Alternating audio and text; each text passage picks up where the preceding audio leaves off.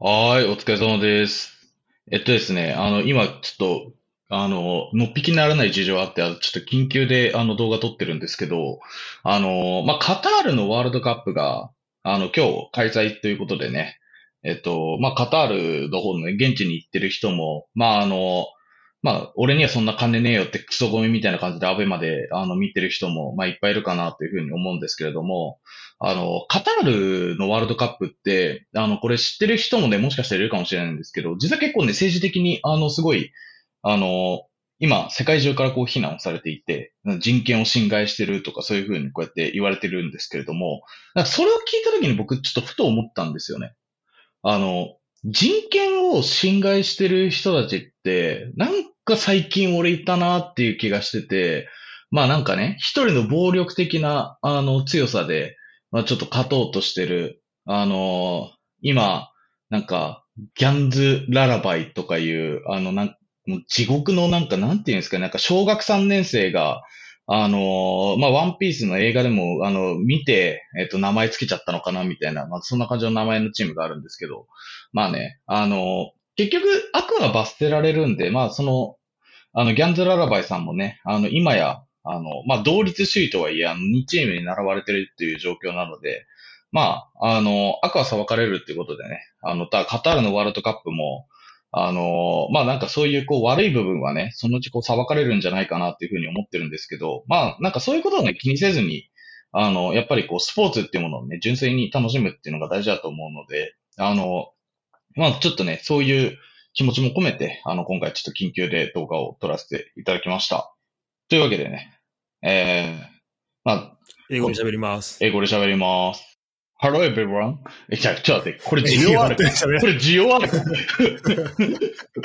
これ需要あるか？はい。ということで、はいあの、おなじみのやつをね、はいやってもらいましたけど。やりましたけどね。まあ、おなじみっつっても多分、これわかんの10人、10人もいないんで10人いねえよ。あの、あの LINE グループでしか出してないんだから。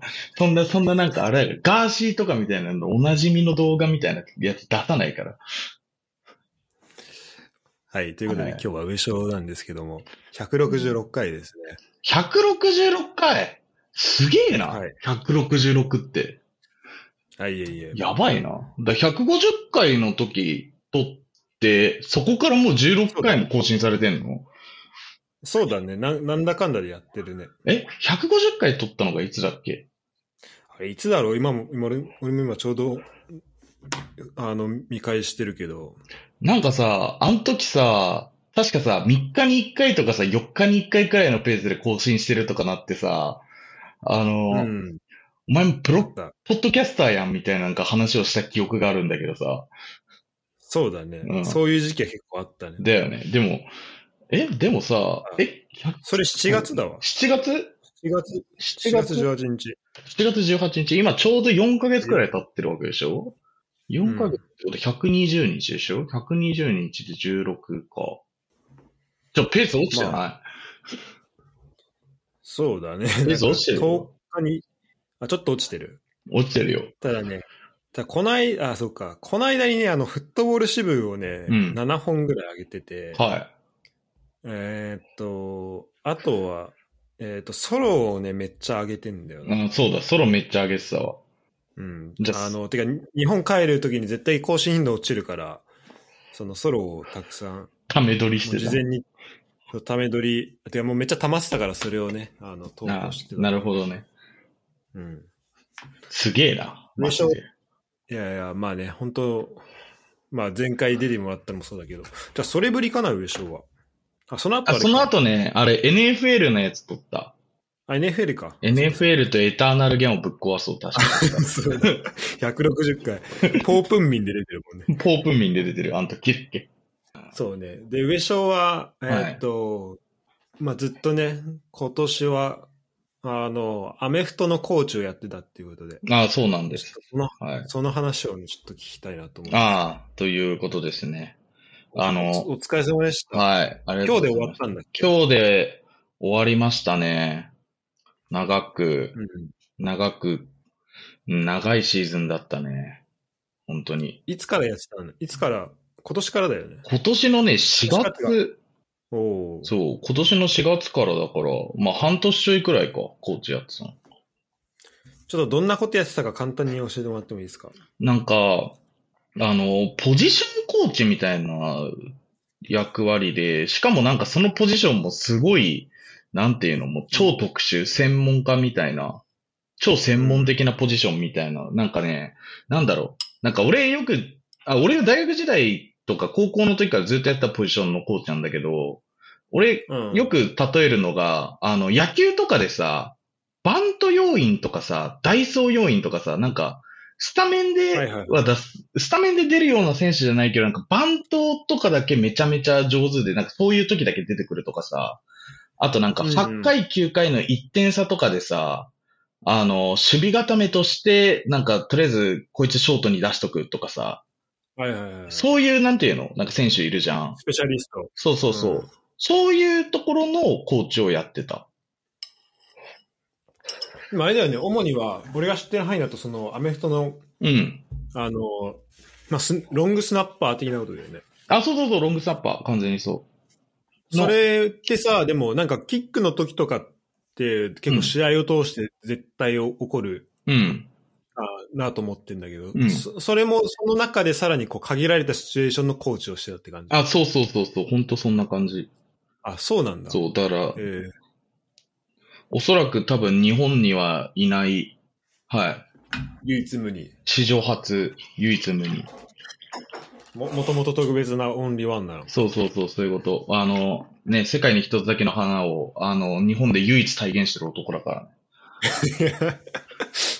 あ、そうなんだ。いうん花があ咲いてたんだね、もともと花が咲いてたらしい。ううん。だからなんか、うん、なんか自分でコーチっていうのもちょっとあれやなとは思ってるけど、まあ、とはいえまあ一応、なんか登録はなんかよくわかんないんだよね。キッキングコーチって書いてあったり、キッキングアシスタントって書いてあったりうん。とか、まああとその前の年に大学ね、大学でもなんかちょこっとやってたから、うん。まあまあまあ。あそっかそっかそうそうそちょっと専門的になっちゃうかもしれないけどさ、うんその、キックの中でもさらに特別なシチュエーションっていうのはなんかどういうところのコーチするの？う。えっとね、パントとフィールドゴール。ああ、うん。あ、そこをげ限定で。限定でしか出てこない選手だから。うん。あ、あ、てかそのロングスナッパー。あ、そうそうそう、そもそもね。ああ、で、だからパントとか蹴るときさ、あの、パンター、あの、ボールパーンって蹴る人ってさ、うん。ちょっと後ろにいるじゃん。後ろにいてさ、あの、その、ロングスナッパーの選手がさ、ボールこうピュッて投げて、で、それをこう受け取ってパンターが蹴るじゃん。うんうん。で、そのボールが、軌道が悪いと、例えばなんか、すごくこう取りづらい場所に来たりとかすると、パンターがその自分のやりやすいようにボール蹴れなかったりとか、うん、あと逆に球が遅いと、あのなんかさ、あの、パントの時とかさ、なんかめっちゃさ、でっけえ人がさ、こうガーンって当たりに来てんじゃん。あれがもうあ、そうだね。あれがもう、あれって、そのパンと蹴る球を体でバッコーンってブロックしに行ってんのね。でそうすると、こう、パントが成立しなくなるから。そうそうそう。だから、あの、オフェン、なんていうのかな。なんか、そのパントで相手に攻撃を渡す代わりに、相手に、相手に、なんていうの、こう、悪いフィールドポジションでプレーさせたいっていうのがパントの意図なんだけど、それをこうできなくするから、そう、だから、まあ要はなんか陣陣取り合戦の中でこう、まあ攻撃権捨てる代わりに相手をめっちゃ後ろから攻撃させるみたいな。あ、そうそうそうそうそう。で、それを阻止するために、その、パント蹴られる側の人は、なんかそのパント蹴らせないようにいろいろしてくるんだけど、それも結構スナッパーの力量ありきで決まる部分が多いから、やっぱ強いチームだといいスナッパーが基本的にはいる。確かにさ、いいスナッパーがいるって、その適切なところに出すっていうのも大事だしさ、うんあと、そこがずれるとさ、そのずれて、それを例えばキャッチするのも、うん。目の前でキャッチするのか、ジャンプしてキャッチしなきゃいけないかでさ、うん。まあ、蹴れるまでのスピードが変わる。あそうそう蹴れるまでのスピードとか、どんだけ飛ばせるかとも変わってくんじゃん。そうそうそで、で、蹴れるまでのスピード変わったらさ、その分のバッファーをこう、あの相手が来る、プレッシャー来るのを考えないといけないからさ、その分、あの、スナッパーが上手いと、気持ちそのキッカーを前に置けるとかもなんかありそうだよね。あ、気持ち前に置けるもあるし、逆になんか相手がめちゃめちゃ、なんていうの、こう、あの、ブロックしに来る選手が強いなってなったら、後ろに配置するとかもできるし、あ、そのスピードが落ちないから。そう、スピードが落ちないから。とか、うんあと、なんか、あえて右とか左とかに置いて、なんで、フォーメットな形にして、相手にブロックさせない。相手のそもそも、そのなんか想定してる、なんていうの、こう、プレーをさせないみたいなこともできるし、あ、そん、そんなのもあるんだ。へだからまあ、大事っちゃ大事。まあ大事っちゃ大事っていうか、まあ強いチームになってくれば来るほど大事っていうのが正しいかもしれないな。あ、でもそのロングスナッパーのコーチっていうのはあんまいないんだね。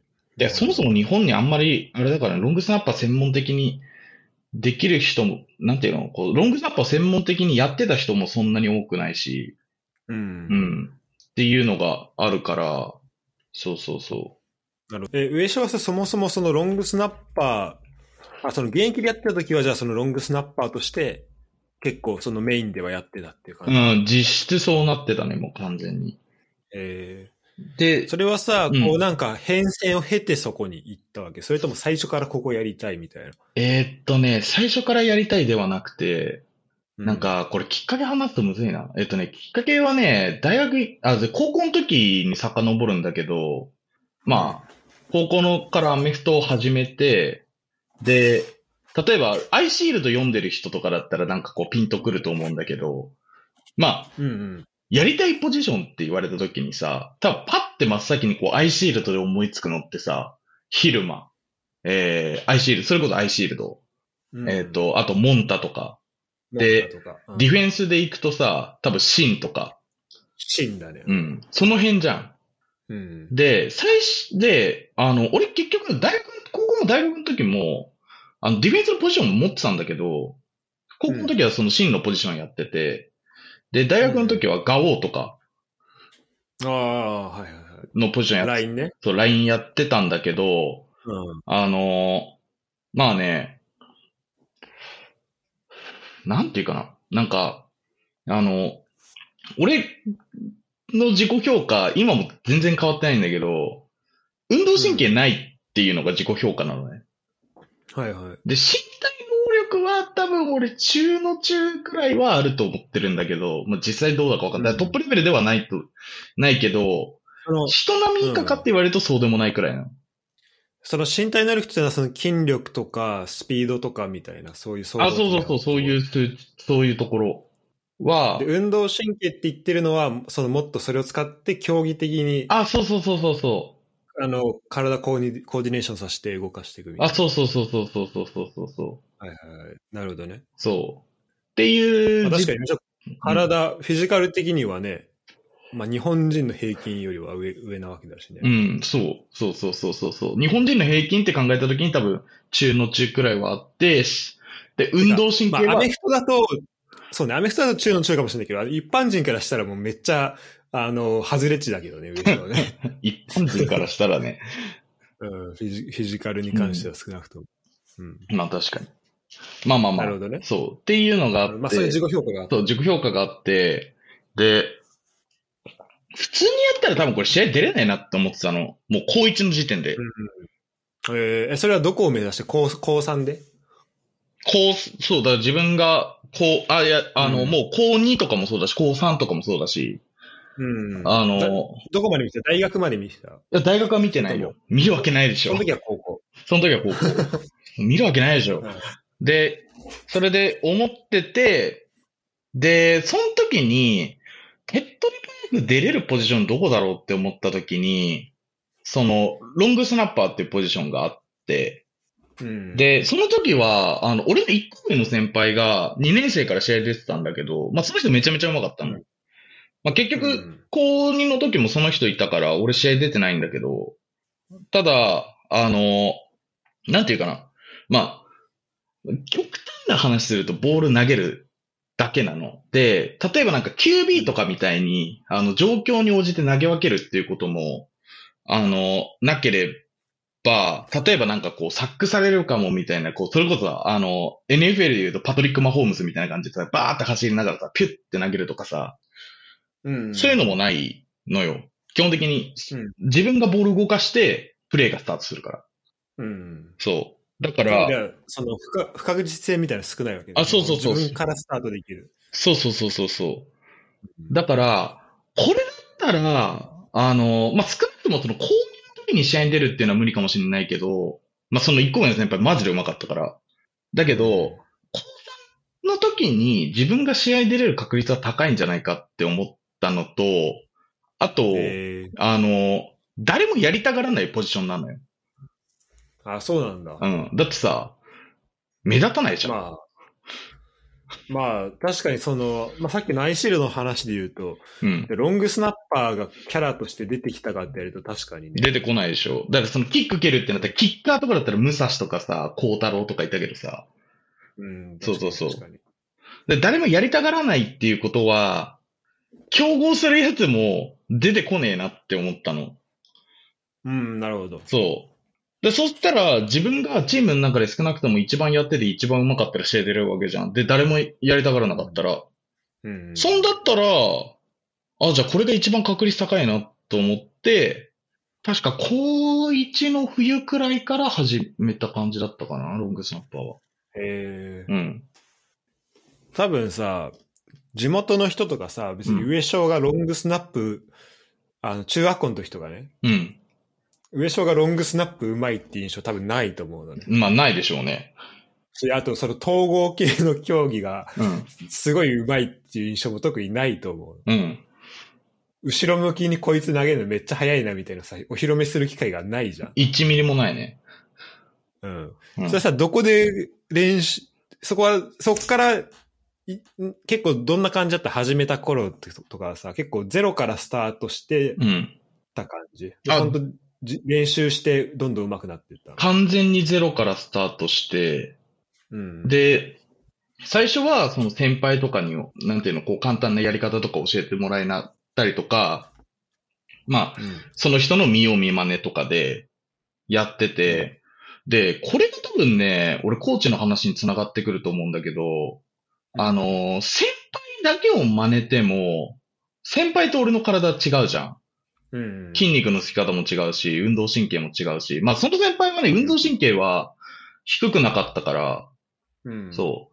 とかも違うしって考えたときに、これは、あの、なんか途中でこう見よう見まねでやってたけど、これ限界来るなと思って、あのー、後半のね、途中あたりから、俺、めっちゃ、あの、アメリカのウェブサイトとかで、そのプロの選手が、こうやって投げるんだよみたいなのを教えてるサイトとか当時あって、今多分ないんだけど、えー、あーそうそう。そういうのがあったりとか、あとは、なんかそのアメリカの、なんていうの？そのなんか、まあなんかその初心者向けみたいなので、まあなんか別にプロでもないコーチだけど、そのなんか、how to long snap みたいな感じで、ロングスナップのやり方みたいなのとかを教えてたりとか、あと、あの、アメリカの方だと、そのロングスナッパーってもう一個のポジションとして確立されてて、NFL だと、うんあの、ロングスナッパーっていうポジションが存在してるのね。それだけで、えーそう、それだけで、あの、まあ、年俸そのないんだけど、1億とか、もらってる選手とかもいる。えー、そう。っていう感じになって、そう。日本だったらね、日本だったらもう、もう、1億なんてもらえるアメフト選手いないよ、多分。そうだよね。うんキュービー花形でも多分そんなもらえない。もらえないと思う。仮にプロがあったとしても多分無理だと思う。で、まあまあ、そうだそう。で、で、なんかそこを目指してる選手って結構いっぱいいるのよ。そうなんか大学までやってて、じゃあ NFL でロングスナッパーとしてやるみたいなのとかが、みたいな人もいるから、なんかあの、そういう人たちを対象にしたトライアウトみたいなのがあって、で、えー。なんかそれって、あの、動画、自分、なんか多分なんかそのトライアウトかなんかの動画を、あの、主催者側が編集して、YouTube とかにアップロードしてんの。うん、で、その動画誰でも見れるようになってて、で、なんでかっていうと、その NFL のスカウトとか、あと、あの、まあ、他の国のプロリーグ、例えば多分、カナダとかで、あの、カナディアンフットボールってあって、多分そこにもロングスナッパーっていいんだけど、あの、そこに送ったりとか、まあ、いわゆるこう自分を売り込む用のやつを、こう YouTube で上げてたりするの。うんうんうん、で、そういうのを見て、ああ、この人うめえな、みたいなのとかを、めっちゃ研究してたの。ええー、すごいね。そうで、だそれで、なんていうの？なんか、こういう動き方をすると、こういう、なんかその、ボールになるとか、こういう体の動かし方は割と万人共通でやった方がいいとかみたいなのがこうだんだん分かってきて、うんうんうん、そう。っていう。じゃその、抑えなきゃいけないところと、あと、まあその人によって変え、変わってるところみたいなのが結構見えてきたあ、そうそうそうそう。そうそうそうそうそう。で、なるほどな。そう。で、それがなんかもうずっと大学時代まで続いてて、っていう感じだね。ロングスナッパーに関して言うと。うんうんうんうん。そっか。じゃあ、それで、すごいね、やっぱなんか、なんか上昇がその、なんだろうな、まあ、たまに見せるその、ちゃん、なんか、いろんなところからソースを引っ張ってくる力っていうか、特にこの、俺の印象ってやっぱ中学校、高校、小中高ぐらいの時上昇はなんかすごいそのイメージがある。うん。特にさ、まださ、今みたいにさ、みんなネット使うみたいな感じもさ、そんななかった中でさ、うん。ちゃんとパソコンがないとネットにつなぐのが、そういうなんだろう、情報にアクセスするのが難しかった時代だと思うんだけどさ、うん。その中でちゃんと、その、しかも、まあ一応その、高校で言ったら、まあ、なんだろう、自分がその時上だと思ってたその先輩がいるって中で、単純にそこだけ追うこともできたの、できた中で、ちゃんとそこで、こう、違う方向に行けたっていうのはなんかすごいなっていうふうに。いや、でも、なんか、あれだよね。だただの生存戦略だよね。完全に。うん。まあでも、でも、ままあ、それを取ったからこそっていうのはね、あ、あ、そうそうそあるよねう。。それはあると思う。うかじゃあまあそういうのもあって、えっ、と、まあじゃあ、それはどうなの？やっぱ大学とかでさ、うん。なるとさ、まあそれこそ、あー本当全国、まあ、高校の時もそうだったかもしれないけど、まあみんな体ももうしっかりできてきた中で、本当レうん。ベルの高い人たちが出てきたり、それこそなんか海外に行こうかみたいな、そういう人がいる中でさ、こうロングスナッパー的な、そういう技術で言うとさ、うん。その上昇はその、当時やっぱ、その、自分と似たような人っていた？その考え方だったり、取り組んでる内容とか。どうだろう。いや、少なくとも言えるのは、俺が大学4年間の時は会ったことはなかった。あ、そうなんだ。うん。やっぱその感覚としてさ、やっぱ自分が結構、なんかレベルとして、うんあの、まあ、簡単に言うとやっぱ高いなっていう感じはするの。え、てかね、少なくともね、ロングスナップだったらね、誰にも負けないと思ってたし、えー、あ、もうそんぐらいの、うえん。ーすごいだって、事実、大学1年から試合出てたしね。ロングスナップに関しては。だけは。うんうんうん普通に出てたし、から、あんまりそれを感じることはなかったんだけど、あのな、るほどね。ただ、なんていうのかな。なんかね、同じキッ、さっき言ってたそのキッカーとかパンターの方がどっちかっていうと、そういうタイプの人多かった印象があって、なんか、うん。俺が、あの、それこそ大学の時に、一個上の先輩が、まあそのアメリカとか行ってたりしてた人なんだけど、その人とかだと、なんか割と、なんていうの、そのなんか自分で他の社会人の人とかに教えてもらったりとか、なんか出稽古的なうんの行ってたりとか、あと、あの、その当時になんかその、NFL 目指してたキッカーの人が日本帰ってきてて、で、なんかそういうなんか技術を教えるみたいなコーチをやり始めた時期だったの。えだからその日本人の人がね。で、本場ー、の N、あの、キッカーを知ってる人が、それで日本帰ってきて、そういう技術を教えるみたいなことをやり始めて、で、うんキッカーとかパンターとかの人は、あーパンターもそうなのかわかんないけど、そのキッカーと、少なくともキッカーとかの人は、なんかその割と、外を見てる人がお増え始めた時期なんじゃないかなとは思う。あ、そうなんだ。うん。それってさ、そっか、面白いね。てか、その、まあ、サッごめん、じゃあちょっともうちょっとだけそのロングスナップとかそのキック周りの話にな,、うんなっちゃうけどさ、なんだろう、この技術的にさ、どの辺に違いがあるな、特にじゃあ、例えばスナッパーだとしたらさ、ロングスナップだとしたらさ、どこに違いがあるなって思うわけ？それはさ、うん。スナップの正確さとか、速さってさ、結構、やっぱこう、なんだろうな、まあわかり、まあ、わかりやすいじゃん、うん。その、パッと見てさ、うん。測りやすいもんだったりすると思うんだけどさ、うんもうそこが単純に、そこのクオリティが全然違ったってこと、自分と周りとで。えーっとね、スナッパーに関して言うと、あの、一番大きいなって思ったのは、あの、アメリカのスナッパーは回転数を調節できるの。えあの、まあ、調節の仕方っていろいろああるんだけど、例えば本来ボールを持つべき位置ではなくて別の位置でボールを持って、あの、なんていうの？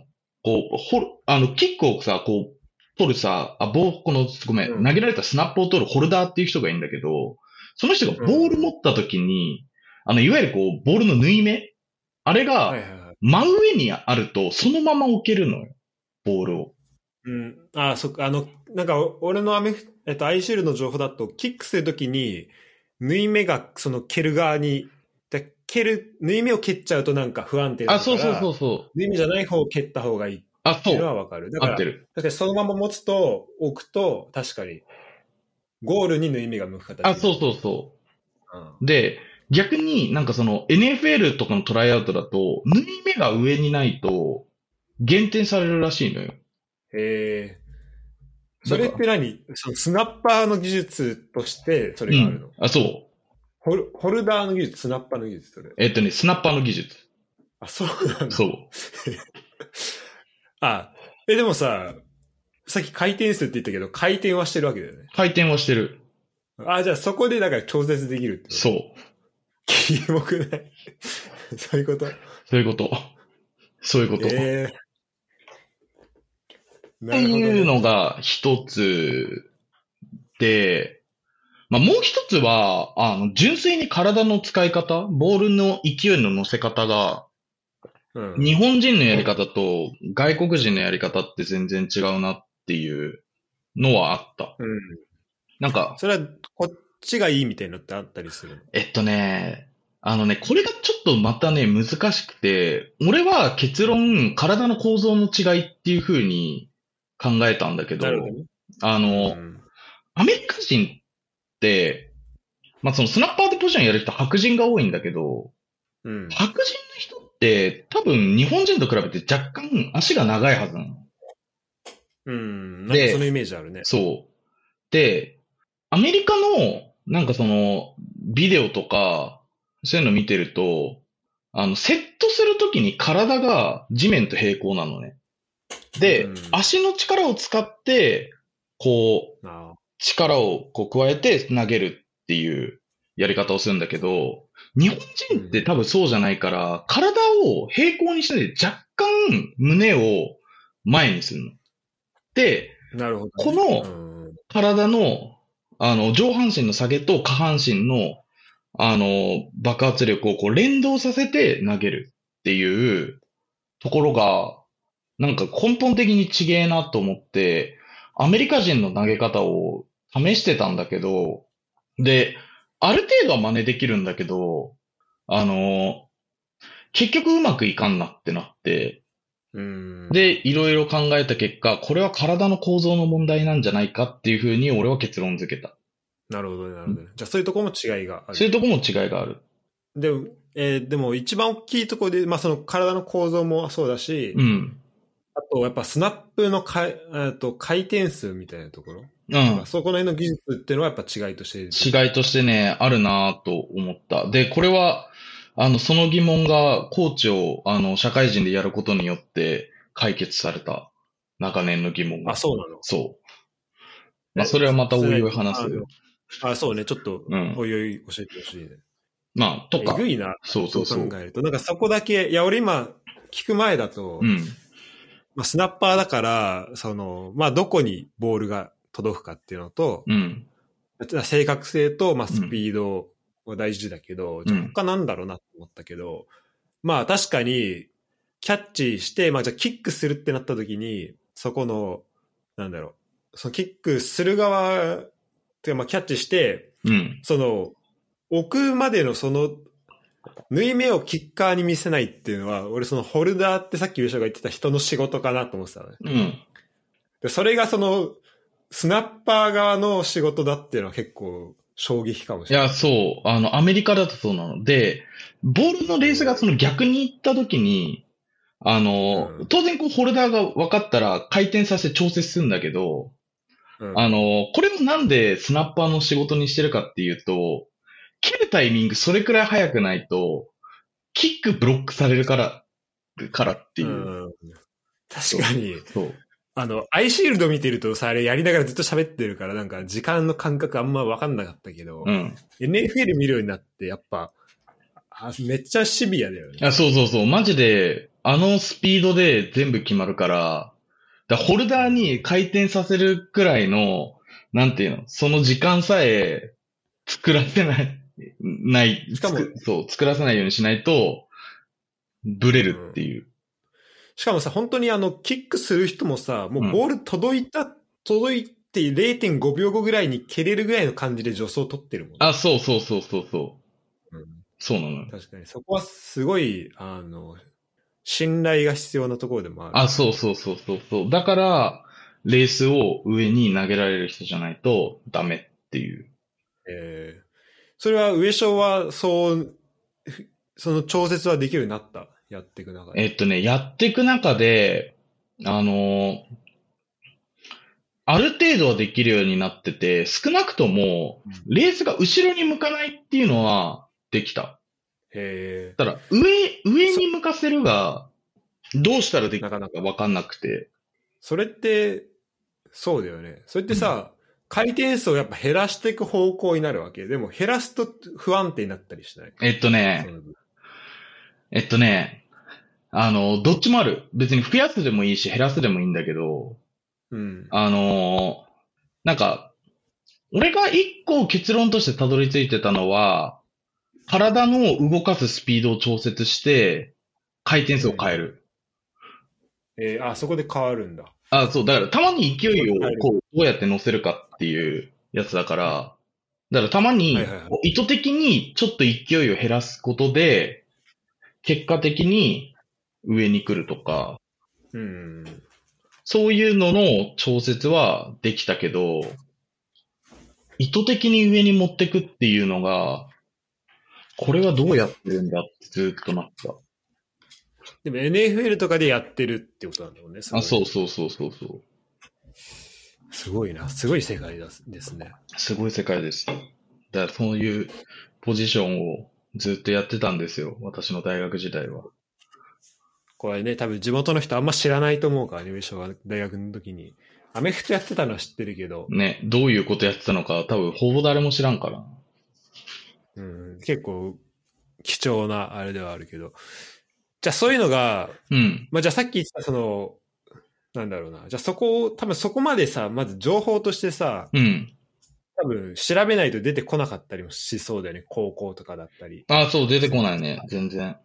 で、大学だと、まあその、だからキッカーの中、あ、キッカーじゃない、ロングスナッパーだとそういう人いなかったっていうのは、まあだからそういうのを知ってる人とかがまあいなかったみたいなところに繋がるのかなと思うけど、じゃあうんキッカーの中にそういう人がいたってことは、キッカーの中でもそう、それぐらいちょっと細かい、俺、俺から見見るとまたそのどんだけ距離伸びるかとかさ、うん。正確性みたいなところなのかなってところに収束するのかなと思ってるけど、多分その素人が見ただけじゃわかんないようなちょっと細かい、うん。あの、キッカーじゃないとわかんないところとか。がね、ある、あるっぽくて、そう。うん。なんだっけな、なんかね、言われてね、え？ってめっちゃ思ってたのが、なんか、なんだっけな、なんか、あの、キックオフって言ってさ、あの、前半後半の最初とかさ、タッチダウン取った後にボーンって大きなキック蹴るじゃん。ああ、蹴るね。うん、蹴るじゃん。あれやるときに、なんか、あの、なんだっけ、なんかハードルをこう飛び越えるようにこうキックを蹴るっていう技術があるらしいのね。ファンブルを乗りああの、ハードルをこう、ハードル？ハードルをうん飛び越えるような感じでキックを蹴るっていう技術が存在するらしいんだけど、俺もあんま詳しく知らないんだけどね。例えばなんかそれをやるだけでキックの飛距離全然変わるらしいとか、えあるらしい。だから、その技術的なところで、だけでもう変わるところは全然変わるらしいー、。なるほどね。そう。なるほどなるほど。確かに、専門だからこそ、てか、の本当こっていうう、やることがシンプルだからこそ難しい。あ、そうそうそう。でも本当にそう思奥がう。深いっていうのはありそう。奥が深いっていうのもあるし、あとパントとかも、あの、なんか蹴り方にこう、いくつも種類があって、うん。なんか、人にもよるんだけど、なんだっけな、なんかね、無回転のパント蹴れる人とか、だナックルボールみたいな感じ。落ちてくる場所がわかんないから相手が取りにくいとか、あと、意図的にボールを、ボールに回転を加えて、バウンドした後にサイドラインから出ないようにする技術とか、ああ、なるほどね。そう、とかあったりとか、するそうとか、みたいなので、なんかね、結構ね、そう、だから専門職がゆえにね、細かい技術をね、めちゃめちゃいっぱい持ってるだけで強くなるっていうのはあると思う。うんうんうんそのパントはちょっと想像しやすいわ。なんかラグビー、まあ俺もキック練習してたからさ、うん。それだと例えば、あの、てかそれこそ、なんか、えっ、と、ラグビー始めたばっか、てか本当ボールをあんま蹴ったことない人がうん。ラグビーボール蹴ると、意図せずなんかナックルボールみたいになっちゃうみたいな。ああ、はいはいはいはい。そう、なんか、その、多分真ん中を蹴りすぎちゃうんだろうね。あーなるほどね蹴るっていうのを集中しすぎて、うん。とか、あの、あるし、あとまあラグビーだとそのスクリューボールってそのさ、回転をきれいにスパイラルかかった、だからパスみたいな、あほんと綺麗な回転のキックを蹴る技術とか、うんまあそあのラグビーの場合は、まあ、残すのもあるかもしれないけど、まあ、どうやってタッチにワンバウンドさせないとだダメだったりするから、ワンバウンドさせてどうやってみたいなとか、あ。うん。まあ、あったりするから、まあ、そこはちょっと似てるな。ああ、多分似てる。そうそうそう。そういう技術。なるほど。じゃあまあ、そういうところで、えー現役でもずっとやってきて、で、コーチを去年ぐらいからやってんの、その、大学とか。大学が去年で社会人が今年か。うんうんう。ん。まあ、まあ、大学も、大学もなんか2、3回呼ばれただけだからあれなんだけど。あそうなんだ。じゃあ本当スポットというか、あ、そうそうそのコーチでやってたんだ感う。じ。そういう感じ。どうですか？改めて、やっぱ、まあ、自分が、こう、積み上げてきたものをさ、うんなんかまあ、コーチとしてし、あの、ね、まあ他人にこう、ちゃんと伝えるとかうん。っていうところで、しかもこれって、頭の中でどうこうするだけの問題じゃなくてさ、うん。それをどうやってひちゃんと表現できるか、そこに導けるかとか、コーチできるかっていう話うん。だと思うからさ、すまあ、結構難しいのかなっていうふうに思うけど、特に上昇の求めてるレベルが高かったりすうん。うん。そのレベル高いところだったりする,、うんするのかなと思うけど、その辺はやってみて、なんか難しいところとか、いやーまず、うん、め、めちゃくちゃむずいよ。い。うん。めちゃくちゃむずいよ。それはさえっと、特に、この、今、てかどんぐらい喋っていいのか分かんないけど、うん。チームとし、今チームにさ、ずっとついてやってたわけじゃん、ん今年は。うん。で、そうなるとさ、あの、多分スポットで入るのと違う難しさみたいなのもあると思う。そう、大学で2、3回ちょっとはいはいはいで。呼ばれていくっていうのと、はいはいはい。あの、1年間ある程度長期的に見越してやんなきゃいけないっていう難しさあると思うけど、そういう難しさなのか、単純にこう、スポットだろうが、長期でやるんだろうが、こう、新しい技術を教えるってところの難しさうん。みたいなところ言うと、なんかどうその塩梅というか、今言った二つの。そうね。えっとね。なんかね、まず共通して言えるところで言うと、やっぱ新しい技術を教えるってどっちにしても難しいなって思ってて。でなんかこれ、なんかその大学、まあそもそもその大学のコーチをやった経緯から話すと、あうん、の、うん。だ俺が大学引退して、で、えっと、まあ、その後は、まあ、もともとなんていうの、その、まあ、俺の次だった子が下級生だったから、まあ、多分その子がいて、で、で、その下もいて、とかで、なんかそこから多分ね、3年4年はね、まだね、あの伝わってたんだと思う。なんかそういうやり方が。うんうん、で、それが多分だんだんなくなってきてて、で、それで、あの今、その大学の、あのそのキックの、なんていうのかな。なんかその、コーディ、まあ、コーディネーターっていう風に呼んでんだけど、まあ、要するになんかそのキックの戦術とかそういうのを考える人がう、ん。大学の先輩なんだけど、で、その人に、なんかちょっとマジでやばいから、なんか来てほしいっていう風に言われて、でえー、うん。そう、行ったのよ。うん、で、えっと、大学生を教えるときは、大学生って練習する時間はめっちゃいっぱいあるのよ。はいはいはい。そう。だそもそも夏休みとか、あの、俺が行った時って、あの、ちょうど、その春、まあ、大体こう6月の末くらいまで、なんか、春のシーズン、練習試合とかやってて、で、そこから、あの、まあ、学校のテスト期間入り、まあ、夏休みがあり、で、9月のシーズン、あの、リーグ戦みたいな感じになってくんだけど、まあ、がっつり夏休み期間のいっちゃん最初だったのね、俺が行った時が確か。うん。で、なんかその前になんかビデオとか見せてもらって、で、なんとなく把握してたの。うん。そう。で、やってたから、あの、ある程度、こういう基準目指してほしいとか、なこういうのをやってほしいとか、こういう練習してほしいとかってある程度こう、こっちから言って、で、とにかくそれを反復でやんなっていうのでやってたの。だから、最低限練習量が担保できたから形になったのが大学だったんだけど、なるほど。そう。ん、で、社会人の今のチームは、あ、というかまあコ、コーチしてたチームは、すごい難しくて、まず、あの、一本、なんていうの、こう、スタメンで出る選手に関してで言うと、俺より上手いの。はっきり言って。俺より上手いの。すごい。ロングスナップが。ロングスナップ。あのね、そもそもね、あの、俺いらんやろって普通にちょっと半分思ってたくらいなんだけど、そうなんだ。いや、まず、そうそうそう、その一本目の子に関してはね。そう、だ別に、うんえなんでかっていうと、あの、その子はアメリカとか行ってんの。すごいちゃんと、あそうすごいちゃんとした選手で、で、そのさっき回転の話したじゃん。その、うんトライアウトとかも受けてて、で、アメリカのボールとかね、そう、持ってたから、何回か投げさせてもらったことあったんだけど、あ、これはできるわって、それで納得したの、そのボール投げた時に。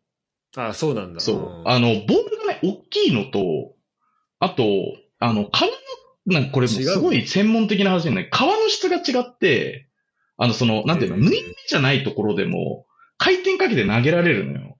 で、あ、そうなんだ。そうそこ違うんだ。そう。へで、そのボール持った時に、あ、これは確かにボールの持ち方調整すれば、いけるわってなって、長年の疑問が解消したっていう。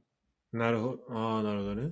あ、だからこ、こで、そうそうそう。だから要するに、あの、回転、こう、普通にさ、自分の普段のさ、投げ方をして、下に行くんだったら、そもそものボールの持ち方を今までと逆にすれば、そう、いいのよ。うんうんで、逆にしても投げれるから。なるほど、なるほど。そうそうそうはいはいはいだから全然違うのそうそうそうそうそう。それですごい納得したんで、で、あの、そのスタメンで出てる選手は、そういう感じなのね。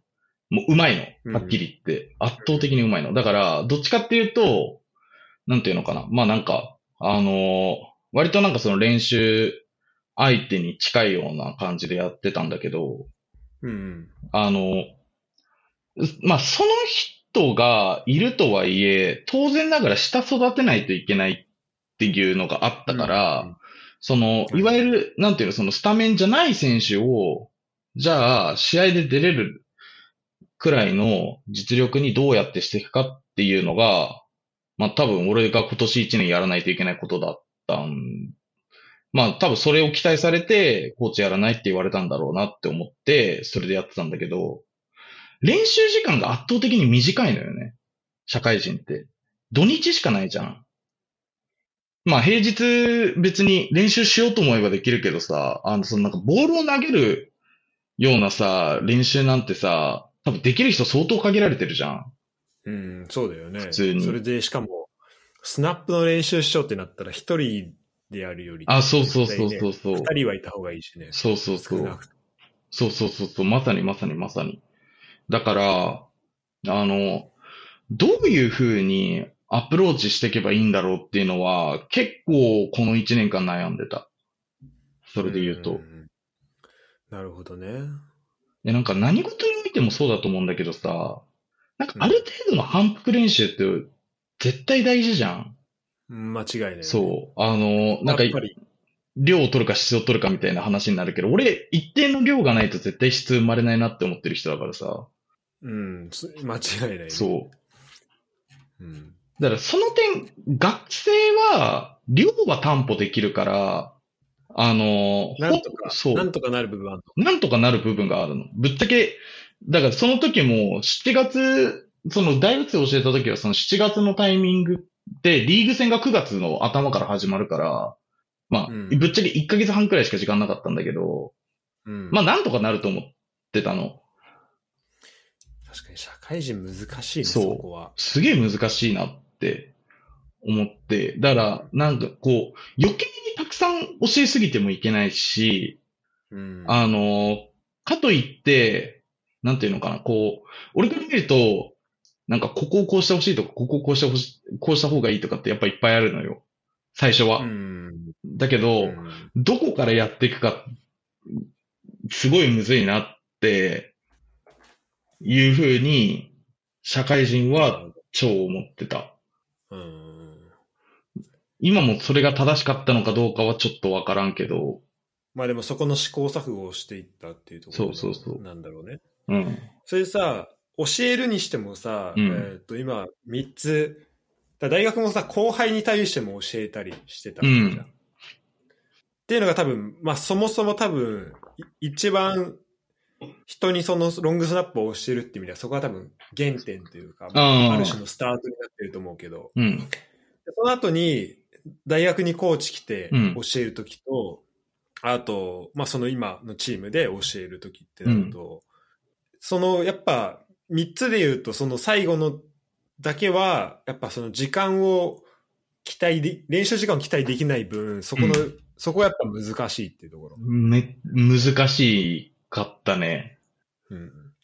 あとさ、その、後輩を教える、その自分もチームにいながらうん、後輩を教えるっていうのだとさ、なんかそれはそれで他の二つとはちょっと性質が違う気もするんだけどさ、なんかその辺あは、ーなんか、どうなんかそっちの方がやりやすかったのなんか逆にちょっと外部からやった方が教えやすい部分があったりするのかみたいなところさ、えっもし。とね、あの、一番教えやすかったのは、それで言うと、大学で後輩を、あの、普通に現役の時に大学で後輩を教える時が一番教えやすかった。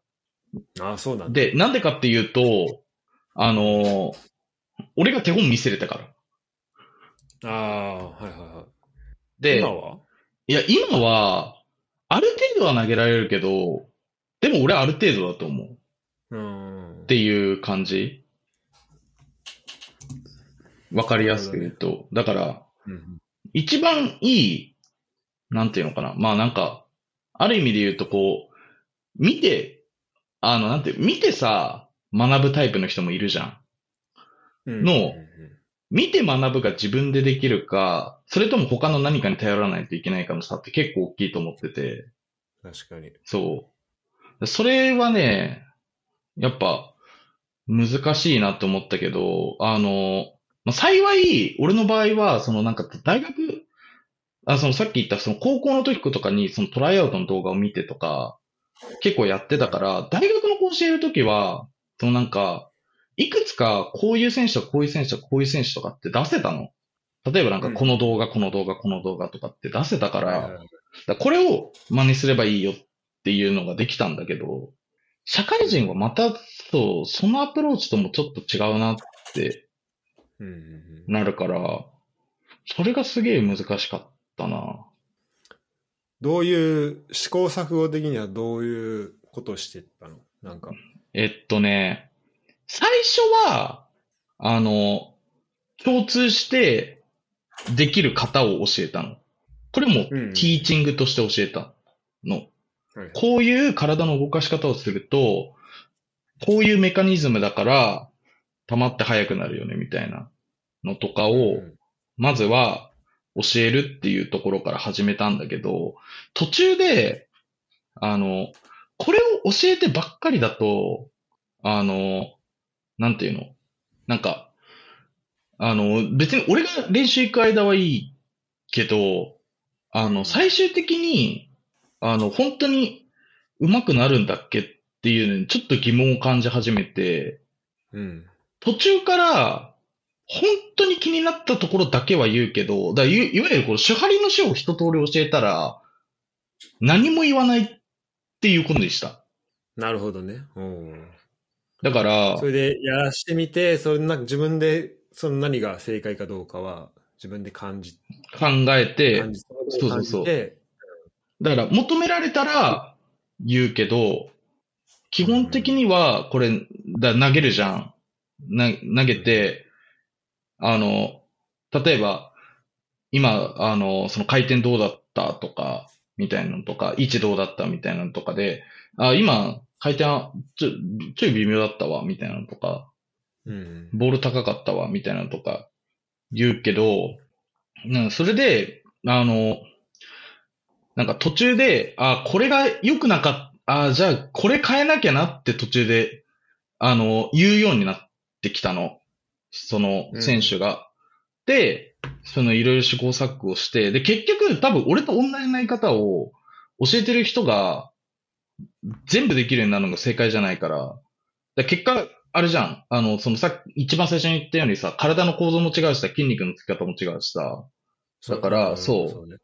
だから途中で、その、本当に気になったところだけは言うようにしたけど、そうじゃなかったら基本的には求められたら言うけど、なるべくその自分で、あの、これ良くなかった、これ良くなかったみたいなことが、まあある意味で言うとこう言えるくらいの、なんていうのまあ、レベルの高い選手たちだったから、うんで、成立したんだと思うけど、そういう風にした方がトータルいいんだろうなと思って、あんまり言わないようにしてたっていう感じかな。うんなるほど、なるほど。それで、どうだった？その、まあ難しいって言ってたから、うん。平坦ではなかったと思うけど、その、最初のティーチングの言ってたプロセスは、きうん。まあ多分、なんだろうな、教えてる側も、こう、多分そこ、ある程度のところまで行くまでは、なんか、うん。こう、予測できるのかな、どれぐらい行くかっていうのは。ただうんそこから先、じゃあ、こっからは自分で走ってねってなった時結構難しいのかなっていううん。気はするんだけど、その辺はどうだった？で、実際にどの辺、その自分が期待してたところぐらいまでは。いや、期待してた以上は言ったと思うな。それで言うと。あ、そうなんだ。うん。えだから結果良かったなと思ってるけど、えうん。うん。だその点で言うと、うん、良かった。そのアプローチで良かったんだろうなって思うけど、まあ、あと、一個あるとすると、まあ、なんていうの？レベルの高い人を教えるにはちょっとまだ知識不足だったなっていう反省はある。あ、そうなんだ。逆に言うとね。えだから、だからもうちょっと自分ももっと詳しくならないといけないなっていうのとかは思ってた。えなるほどね。ある意味で言うと。そっか、そこはまだ、なんか、どういうところで感じるの？その自分の中で体系されてない部分があるな、みたいな。あ、そう、体系、体系化されてない部分があるなっていうのもそうだし、あとそれこそそのさっき言ったさ、あの、試合に出てる選手アメリカとか行ってるとかって言ってたじゃん。うん。で、まあなんか、アメリカのやり方とか教えてもらった時に、あーっていうのと結構あって、ああ、そうだ。そうそう、とかって思った時とか、あと、これってどうなんですかみたいなのとか聞かれた時に、即答できなかった時とか、うん。そう、なんか、ああ、やっぱ、なんか、レベル高い、なんていうのかななんか、多分、あの、俺、多分ね、0から5までは引き上げられるんだけど、う。うん。例えば多分5から8行きたいとか、それこそ8から10行きたいってなった時に、知識不足だなっていうのをすごい痛感した。っていうのはある。から、でそれも含めて、あんまり言わないっていう方が、今少なくとも俺ができるベストはそれかなっていう風になってた。なるほど。それだと、じゃあ、変に言っちゃうと、自分の持ってる知識のところで、こう、押さえつけてしまうことにもなりますから、そうそうそうそうそう。そこ、そうやったら自分で気づいて、で、その本当に、例えば上昇が言ってたその水準を下回るんだったら、じゃあそこをこうちゃんとキープしてあげようというか、そこを落ちないようにしてあげようみたいな。あ、そうそうそうそうそう。なるほどね。それだとさ、あの、まあ、その今考えを聞いてっていうので、すごい、まあ面白かったんだけど、うん。実際そうなるとだんだんさ、あの、本当旗から見るとね、旗から何も知らない人が見ると、うん。あ、なんか上森コーチなんか、なんかシーズン、えなんか立つに捨てるってなんかあんまり指導しなくなったなみたいな。うん。この人グラウンド来てるだけだなみたいな感じに見え見えるぐらいなうん。感じでは。それとも、そやっぱそそれでも結構指導はすることになるわけですよ。うん。いや、でももうしょうがなくない？それは。そういう風に思われても、とは思ってた。うん、ああ、だから、本当まあし、だ今話聞いてる、てか多分まあ、選手は分かってると思うけど、うん。その、で、まあ、まあ分かってるのかな？まあ、まあわかんないね話聞いたら分かるけど、うん。でもまあ、パッと外から見ると、あの、本当見守ってるうん。人っていうぐらいのところには行くわけね。そうのん。そうそうそう。最終的な形最終的な形としてはね。えーで、まあそこはね、その選手との信頼関係とかは、まあその前に何を教えてたかとかも、うん。まあ込みであるし、まあそこで見てるっていうことが、自体がその、まあ指導にもなってくるのから、なるほどね。まあなんかそういう、ねそう、そういう意味合いも含めてなんか非常に、なんていうの、こう、いろいろ考えさせられることが多かった経験ではあったかもね。うん、うん、うん、うん。なるほど。いや、面白いですね。うん。なんか、あの、前出てくれた時から、なんかどっかで、まあこれも、コンキャスト上じゃないかもしれないし、まあちょっと場合によってはオフレコの方がいいかもしれないけど、なんか、チームの、チーム文化的なことの話もしてた気がするんああ、はいはいはいはいはい。その辺でなんか、自分が入ってみて、やっぱその大学の中でのチームっていうところ、高校大学の学生のチームっていうところと、社会人の、ししかもまあプロじゃなくてだよね。っうん。ていうところのチームってなると、うん。でもさ、その中でもさ、今日とかはあれでしょ、横浜スタジアムとかで、あ、そうそうそうそうそらその中で言うとさ、その、その中で高いレベルを目指すっていうところだと、う。うん。このチーム文化とかは結構違うのかなっていう気はするんだけどさ。ああ、そうね。まあ、まず、大学と社会人は決定的に違うと思う。それは間違いない。っていうのは、どのどの辺が大きく感じる？その違う違いで言うと。えっとね、アメフトだけしてればいいか仕事してるかの違いが一番でかい気がする。なるほどね。うんうんうんだから、まあ、まあ別に24時間ずっとじゃないけど、まあでも、アメフトに使える時間が明らかにやっぱり仕事をしてる人に比べたら多いじゃん。学生って。そうね。まあ、週、うんそもそも、そのなんか週1オフだとしても週6回できるわけだしさ。だけど、うん社会人の人って、まあ、基本休日しかできないじゃない。うん。だし、まあ一旦休日を土日にしたとしてもさ、働き方、人の働き方によってはさ、それすら厳しい可能性も全然あるし、まあ実際、俺も普通に仕事の関係で行けない時とか普通にあったし。だって普通に週5で働いてその土日でアメフトするってすごいよね。いや、すごいと思う。あのね、いやマジですごい。そう、マジですごいと、いや、本当にすごいなと思ってて、あの、俺、コーチって言っても、あの、さっき言ったようになんか、そん、結構限定的な関わりだからさ、あれなんだけど、うんあの、なんかその、チームって普通にこうなんか、社会人で、選手もやってて、で、まあ多分なんか仕事に対する捉え方は当然人それぞれだと思うけど、まあなんか、あの、なんていうの、まあある意味で言うと、まあ普通になんかこう、なんていうのかな、まあ仕事をそんな真面目にやってない人とかももしかしたら中にいるかもしれないけど、まあとはいえよ、とはいえだけどさ、あの、で仕事も本当にちゃんとやってて、アメフトもやってるとか、マジですげえなって思うし、普通に。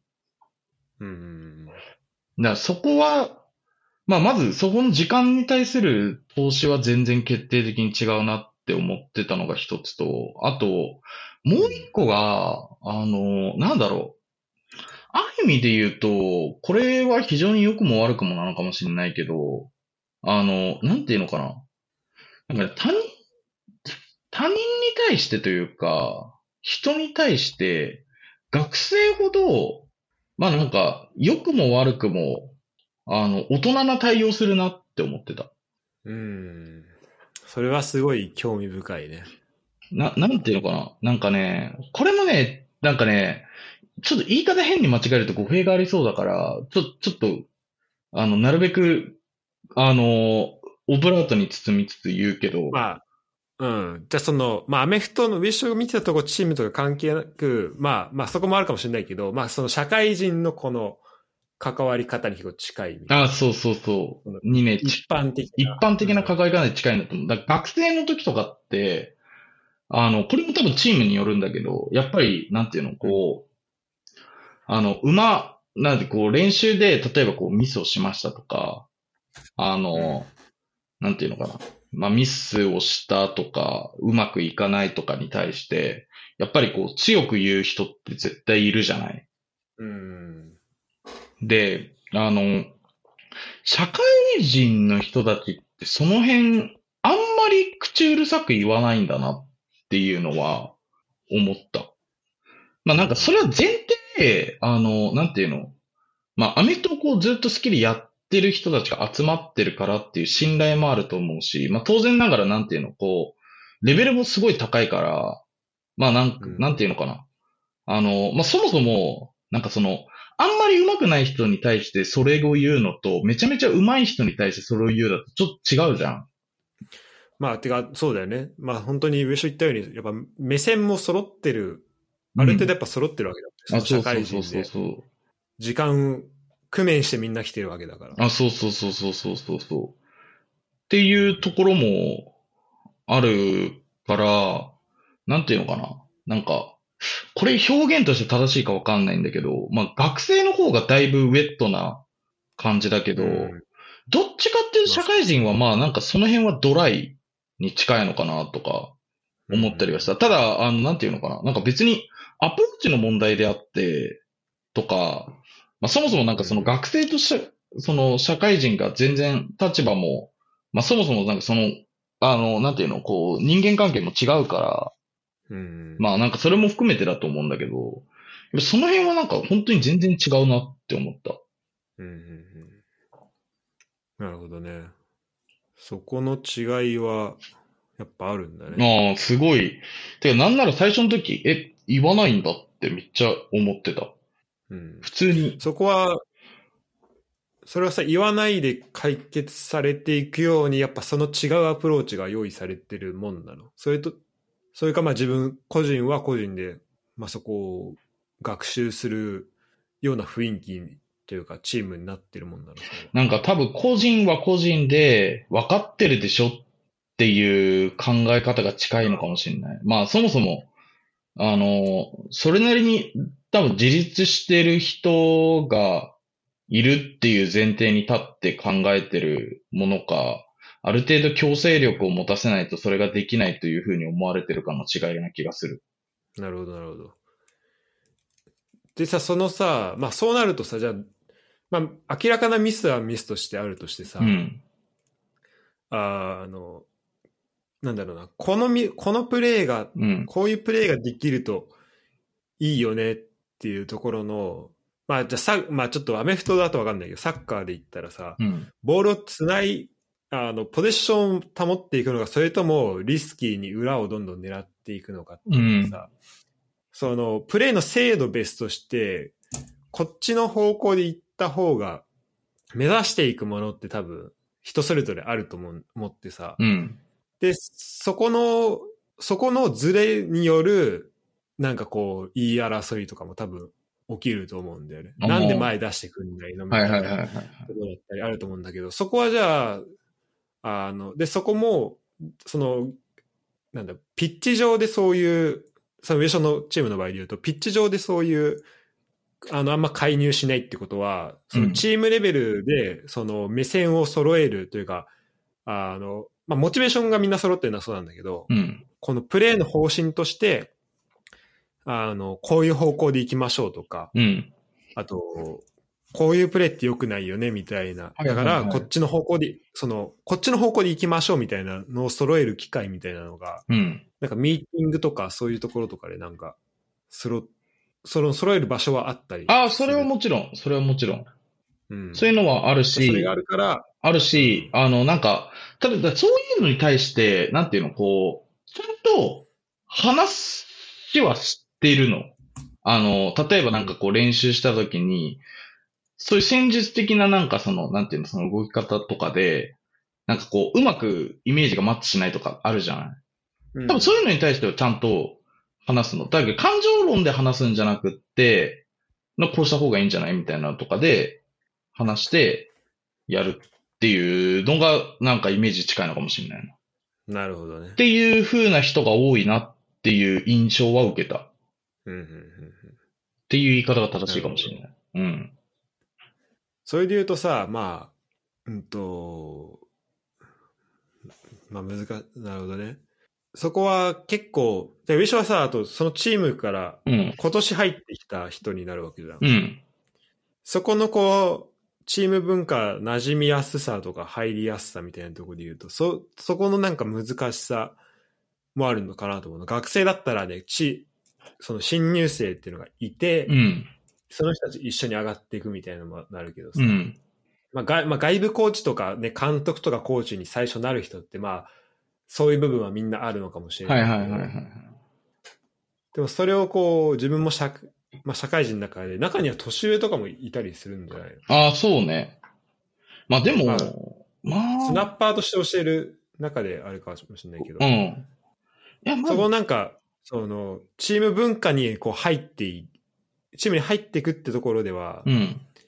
その、結構、上昇がコーチングししてる時とか、うんまあ、そのチームに帯同する時とかに、その、もやもやというか、なんつうんだろう、こう、違和感なく入っていけたのか、それともなんかこう、最初難しい部分があったりしたのか。いや、それで言うとね、違和感はあったけ、あったよ。違和感はあったけど、あの、まあ、まず前提、そのなんか大学の同期もやってて、先輩とか後輩もいるから、その辺の人たちは知ってるじゃん。で、そう、で、うん。っていうのと、あと、途中で、俺結構割り切ってて、まあ、そもそもなん、なんていうの？なんかこう、そんな俺いろんな人に、あの、なんて、いろんな人に対して影響を与える必要のある立場じゃないから、まあ、うん。なんか、良くも悪くもドライでいいやって思って、必要以上にあんまり介入しない方が、お互いにメリットあるなと思って、あの、最小限、多分マジで最小限くらいかもしれない。それで言うと関わり方。関わり、えにしてー、た。確かに、練習終わったらすぐ帰るって言ってたもんね。あ、練習終わったらすぐ帰るようにしてた。うんあんまり、あんまりなんか、うん、なんかウェットに行き過ぎるの良くないかもなと思って。うんうんだから、なその、キックもろもろに関わる、その、こまあそのコーチとかの人と、あとまあ当然スナッパーの人と、あとあのキッカー、パンターとかの人と、とか、うんあとまあ一部普通に話す人と、とか、くらいのレベル。本当にそんくらいかもね。関わる。にした。最終的に。なるほどね、それでいいやって、まあ、それ、なんかそ、うんなんかそんな、いや逆になんか、ぐっと入り込みすぎると、なんかそれはそれであれだなと思ったから、別になんか自分が何かで、すげえできるわけでもないし、っていうのと。もあったから。でも直接指導する人も結構限られてる。あ、そうそうそうそう。うん、確かに。だから、なんかあんま、うん。あんまなんかグッと行き過ぎない方がいいなと思って、うん。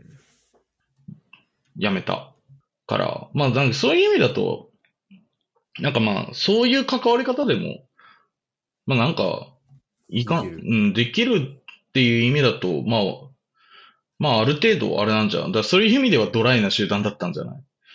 そういう意味合いだよね。別になんかこれドライっていうこと表現だと悪く聞こえるかもしれないけど、俺は別にそれでいいと思ってたから。うん。いや、まあ、それだから一個の方法だよね。そうそうそう。そうだね。やり方としてね。まあ、とにとにかくお疲れ様でした。はいえーは8ヶ月ぐらい。7ですね。ヶ月ぐらい。うん。だって毎週土日朝4時5時起きぐらいで練習してたでしょ？日曜はそうだね。土曜日は比較的昼からだったからあれだけど。あ、本当？うん。日曜は毎週？日曜は前、そうね、ほぼほぼだね。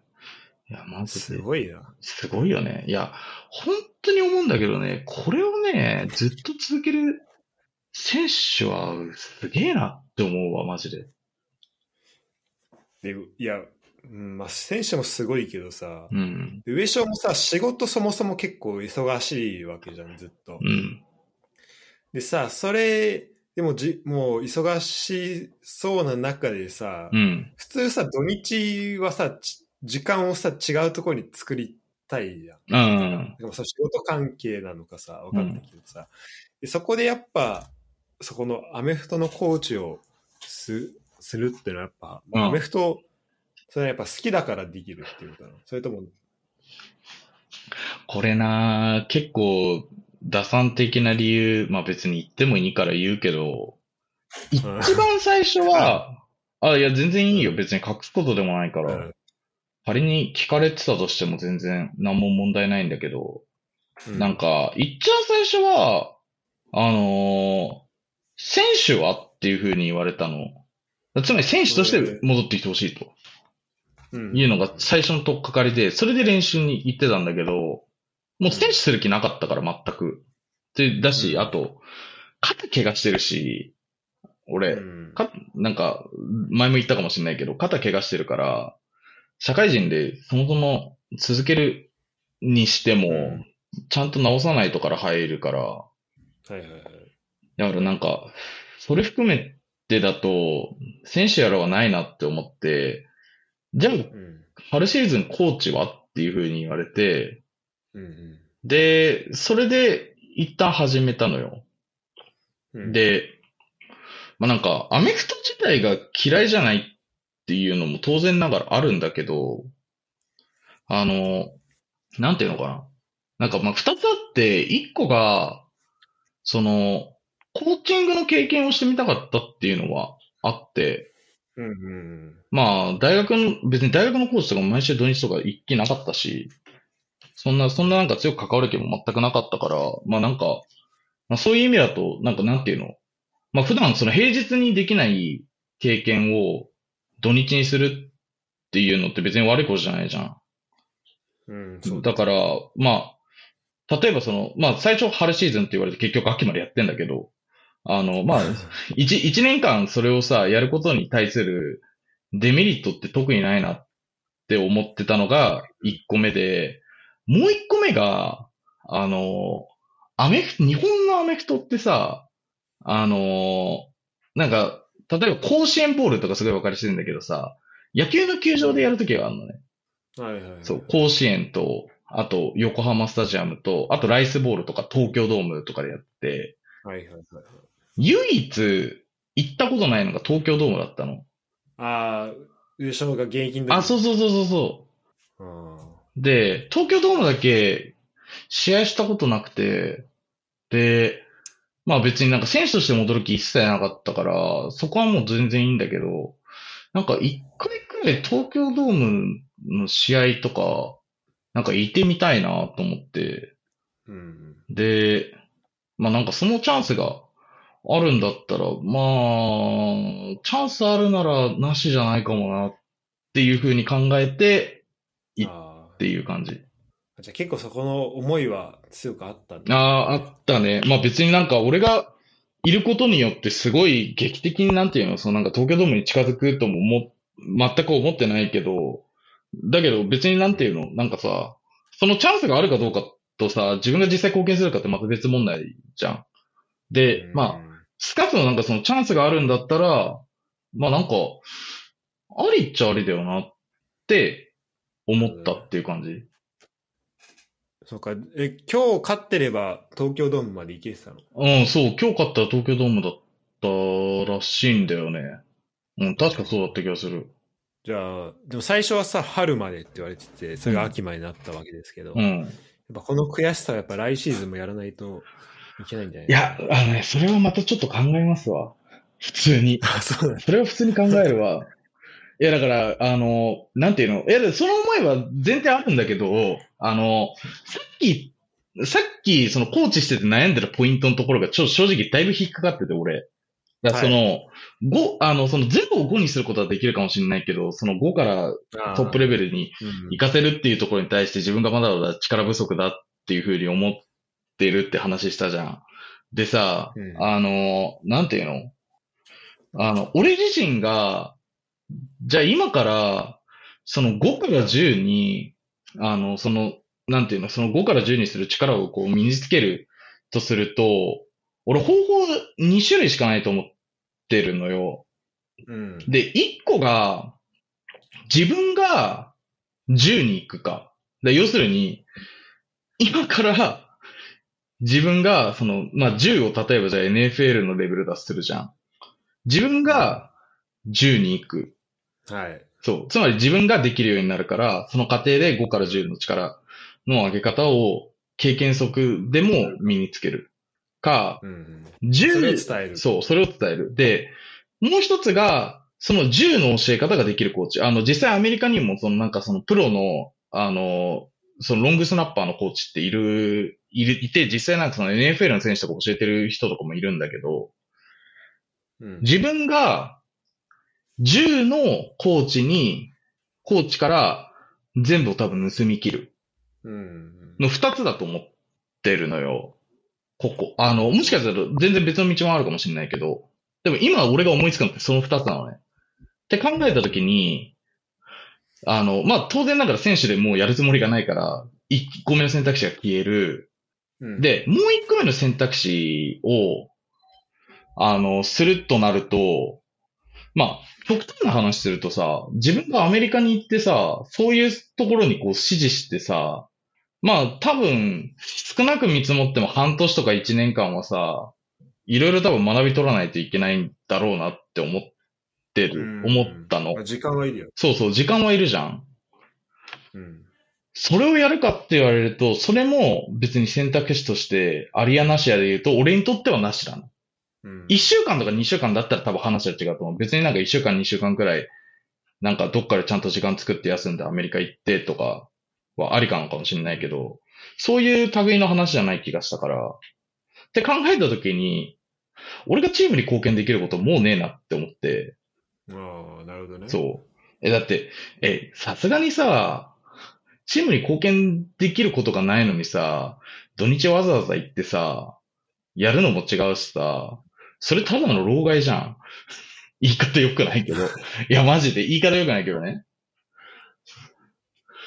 まあ、まあ、どこで貢献するかっていうまあそうそうそうだからの場合、そその、その、呼ばれた理由で言うと、まあ、その、スロングスナップのところ、まあ、特に上昇が今回か、今年関わってきた部分で言うと、そのロングスナップを教えるっていうところで、そこ以外には入ってないわけだから。あそうそうそうそこで教えてた人がもうそこまで。行ったっていうところことになったら、うん。もうあとはじゃあ、その自分の役目は終えたっていうあ、そうそうそうそうそう。かもしれないね。だからそう、だからた完全に別の道に行くっていうったらもしかしたら選択肢ってあるかもしれないよ。なんか、すげえ極端な話したらさ、じゃあなんかそのチームの運営の方のさ、なんていうの？なんかそのゼネラルマネージャー的な方に行くとか、あの、まあ、これは全然別に、あの、そういうふうに思ってもないし、まあ単純にあくまで、なんていうの、こう、例として言っただけだけど、とかなんかその別の、うん。なんていうのも、普通にその戦術作る側のコーチの方を目指すとか、あるのかもしれないけど、っていうような選択肢はあるかもしれないけど、でも少なくとも今僕、俺に求められてるものと、とかを考えたときには、うん、なんか、わざわざもう一年いる必要あるんだっけってなったときに、今んとこ俺の答えは、なしなんじゃないかなっていうふうに、なんか逆に、あの、申し訳ないな、みたいなこの意味合いも含めて、なしなんじゃないかなって、今のところは思ってるっていう感じ。えー、なるほどね。それは次のシーズンいつ始まるんですか、ちなみに。次のシーズンは、どうなんだろうな。え、春、春の練習とかって本当にどうなんだろう。いや、マジで何も知らないんだよね。まあ、例年で言うと多分なんか4月5月くらいに多分交流、あの、春の、なんていうの、なんかその、練習試合みたいなのがあるんだろうけど、まあ、確かに、あとまあ今日昨日だもんね、そのあそうそう決まったそう終わったのが、終わったのがまあ、それで言うと、そう、確かにな。まあそんなすぐに言われだしと思うけど。だし、あの、まあ、ぶっちゃけなんかその後どうするのかみたいなところとかを、こうなんかいつ、なんていうの、こういつまでに決めないといけないとかも何も知らないし、うん。そう。そうだよね。確かにな。まあ、そんな感じだね。難しいけどね。それはそれで、まあでも、うん、一つの役目は終えたんじゃないかなっていう気はしてる。うん、なるほど。いやすごいありがたい経験だったけどね。なんか、感謝しかないんだけど、うん、うん。だし、っていうのはあるけどね。そうか。すごいな。いやいやお疲れ様でした。いやいや、ありがとうございます。そんそちらこそ。まあなんか、まあね、でも、いいんじゃない？なんか、なんかでも、そうね、まあな、いやなんかなんとなく学びを多分こういう時に言っといた方がいい気がして、ちょっと今考えてるんですけど、あの、土日の使い方って多分すごい大事だと思いますよ。社会人の皆さん。はい。うん。あの、結構ね、これ、これすごいいい学びだったなって思った。うん。いや、やっぱ、あの、なんていうの？あの、やっぱ、その、平日仕事ですごい忙しいっていう人もいると思うけど、なんかその土日の間時ってさ、まあ、ある意味で言うとこう自分でコントロール、まあ、別に平日も自分でコントロールしようと思えばできるけど、あの、土日って自分でさ、コントロールしやすい時間帯ではあるじゃない？まあ、その休みの時とかって。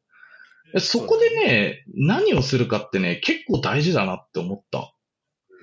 だから、俺はうん。コーチっていう、そうあ、ごめん。俺はそのコーチっていうので、やっぱ、なんていうの、そのなんか、そのコーチング経験でやってみたいっていうのとかもあったけど、やっぱこれすごい、あの、会社でも生きるなって思ったし、うんだその人を教え、人を教えるってさ、別になんかその物が違うだけでさ、普遍的なスキルとしてさ、そう変わらないものは変わらないじゃん。やっぱそれをこうなんかすごい考えるきっかけになったし、だそういう意味では、あの、すごいやっててよかったなとも思うし、あとなんか、あれだよね。だから俺の場合さ、ある意味で言うとその高校大学の時のさ、なんていうのかな、こう、遺産をこう、を切り崩してやってるっていう、まあ言い方正しいかわかんないけど、まあまあまあ。そうそうそうなるほどね。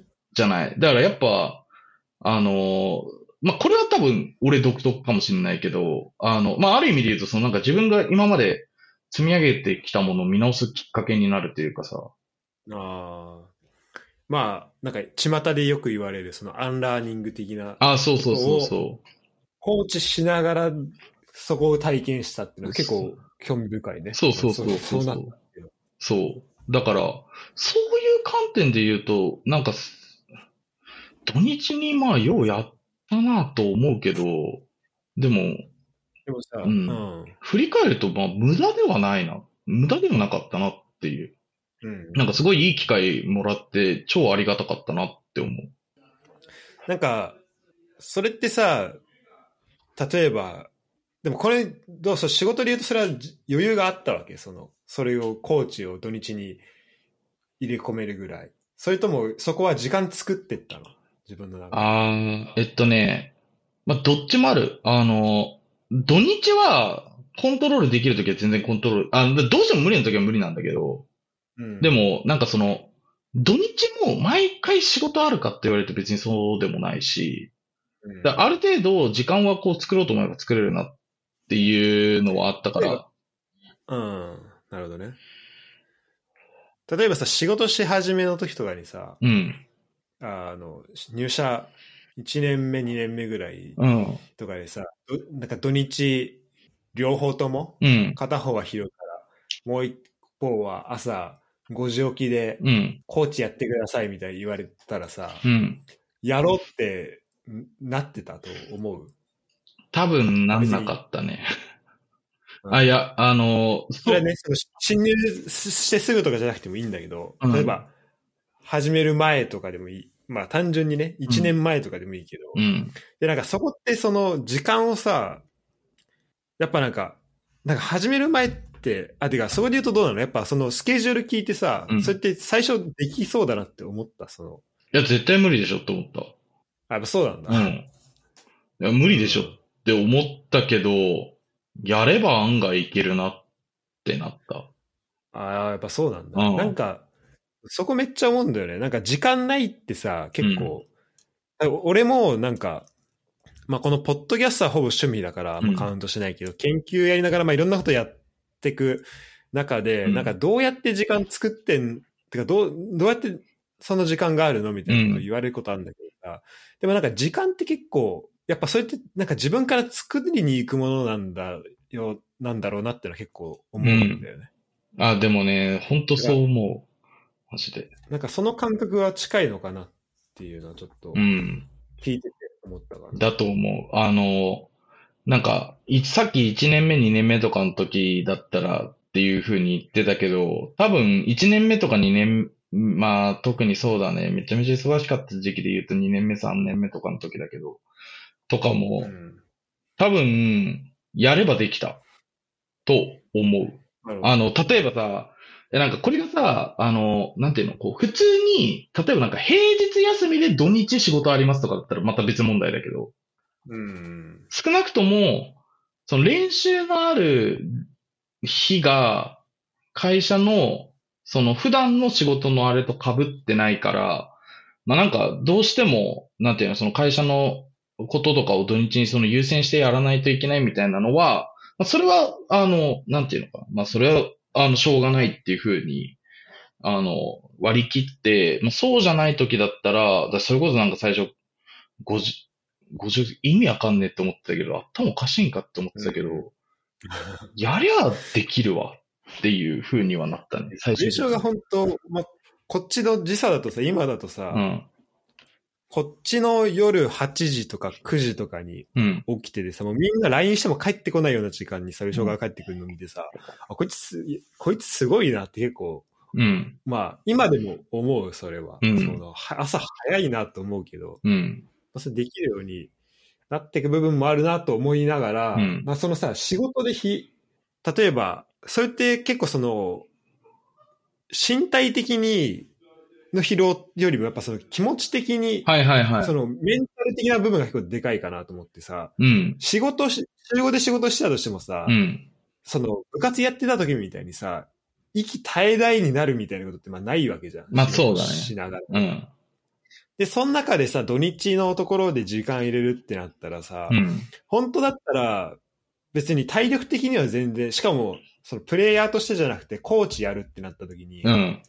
まあ、体力的には全然できるうん。わけな、わけじゃん、そうれって。ん。それはそう。で、も、でも例えば、まあそれは別にコーチ、上昇のそのケース、あの、てかまあ別に上昇は実際やってるからあれだし、うんあれなんだけど、例えば俺がなんか土日に、その、毎朝、あの、あ土日朝早く起きて、なんか新しいこと始めようって、うん。やっぱならないってなった時に、それはなんかその、体力的なところよりも、その気持なんだろうな、まあ気持ちってその精神論、いわゆる精神論的な気持ちじゃなくて、その、ちゃんと、まあ何をやりたいか、例えばそれ、それってさ、じゃあ、そこをやらないで代わりに何やんのって言ったら、それ結局 TikTok 見続けて終わっちゃうみたいな。うん。起きたりするわけでさ、じゃあその二つ比べたら TikTok に2時間使うのか、その実際コーチをしに行くのに2時間、まあもっとかかってるかもしれないけど、うんその同じ時間を何やるのかって、多分冷静に聞かれたら、多分 TikTok よりもこっちを選ぶっていうふうに多分なると思うんだけど、うん。でも、多分実際そうならないうん、そのなんか不合理さみたいなのも多分生まれてそうだね。人が結構多いんじゃないかなと思ってて。はいはいはいはい。で、それは、うんと、まあ、肉体的には大丈夫なんだけど、でも、ある意味のなんか疲れみたいなうん。ところ、うんそ精神的な疲労もそうだし、まあ、その、スポーツでは感じない、まあ、肉体的な疲労みたいな、その、座り仕事とかね。そういうのも含めて、うん。あの、なんかすごい感じる部分もあるのかなと思って、うん。あと、やっぱその、部活やってる時よりも、まあお酒飲んだりとかでさはいはいはいはい。ちょっとその、普段のなんだろうな、健康、まあ、シラフの状態から逸脱する機会は増えるわけだから、そこも含めてなんだけど、うん。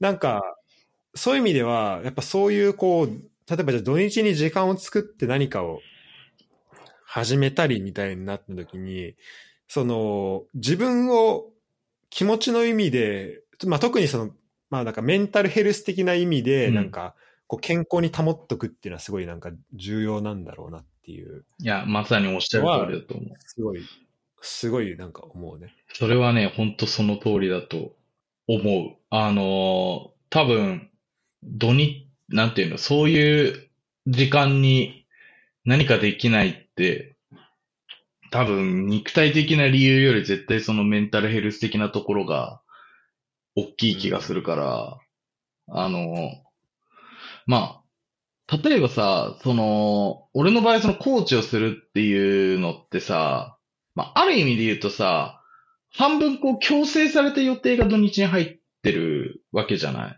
うん。だから、あのーその点、まだあんまりメンタルヘルス的なとこを気にしなくてもよかったのかなと思ってて。うん。そう。だからある意味スケジュールされてるからさ、それを、確かに。そうそうそそうね。で、逆になんかそのアンスケジュールな予定で何かをやるってなった時って、まあ、とりあえずまずやって習慣になるかならないかなんだろうなっていうのはめっちゃ思った。そう。てか、そこは確かに、あのね、だから、俺も別に全全くその気持ちは強くないから、うん。なんかそこはすごいテクニック芸だなってのはめっちゃ思う。いや、でもね、実際だからそうと思う。本当にね、俺も先に抑えちゃうとか、うんあと、そのもう自分でスケジュールを、その、まあ作っておいて、もうそこで抑えてやる。で、それまあどっかでマンネリ化して、うん。それを守らなくなる瞬間があるけど、じゃあそしたらまた新しく、その、その時の気持ちでベストでできるようにう、ん。またスケジュールを立ててうん。やるみたいなのを、こう、ひたすら繰り返していく。ああ、そう今は結構多い。まあ俺は多いんだけど、うんなんかそので、で、そうじゃなくて単純に時間作ってやろうってなると、まあそれは多分結構その根性論のうん。始まりなのかなっていうふうに思うから、うん。まあもちろんね、だからそういう根性論というか、ゴリゴリでいけるようなところもうん。作り、まあそういう、なんだろうな、まあそれで、まあある程度無理が効くぐらいの、あの、心の健康、心と体の健康を保ちながら、うん。でもやっぱその健康を保つには、その日々の、まあだからその、すり、そこの辺をすり切らせないためのなんか戦略的なところもまあ必要だなとも思うし。まあそうねねそうね。言う通りだな。まあ、実際、実際やっぱさ、何かこう習慣にするってなった時にさ、早めに意思から切り離すって大事なんだなって思ったわ。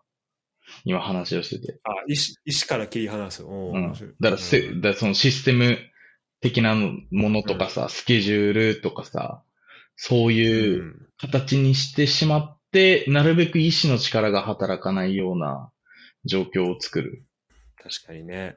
いや、なんかさ、いや、最近さ、仕事とかしててもすげえ思うんだけどさ、あの、意志って有限なんだよね。ほいや、なんかをさ、こう、なんていうの？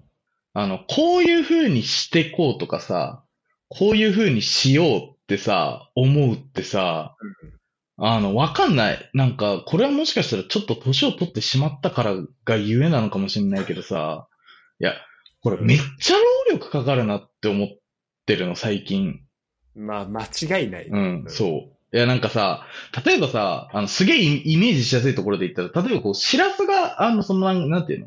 今、ドイツに行くっていうさ、まあ、選択をしたっていうのは、まあ、これはもう多分、なんか、どの人からしても大きな意思決定だけどさ、うんでもなんか、世の中さ、禁止されてるけどさ、あの、なんていうの、こう、まあ、人生って意思決定の積み重ねじゃない？まあ、そうです。そうそうそうそうそう。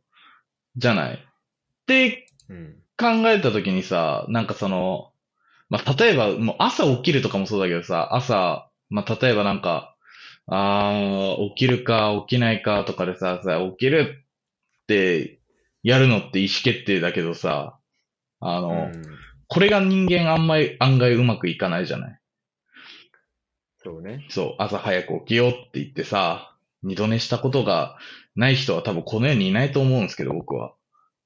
うん何回やったのそう、何回やったのって話だけどさ、これも意思じゃん。うんそう、とかさ、うんあと、あの、例えばなんかその会社でやってる時とかもさ、あの、まあ、なんかこういう、なんていうの、こういう方向性で行きましょうとかさ、まあ、こういう方向性でやりましょうとかみたいなのってさ、まあ、大なり小なりそのなんか経営的な意思決定もそうだけどさ、例えばなんかこう自分がやらないといけないことを、じゃあどう進めていくのかっていうのをさ、自分で決めるときとかさ、まあなんかそのちっちゃい単位で決めるとかも意思決定なわけじゃん。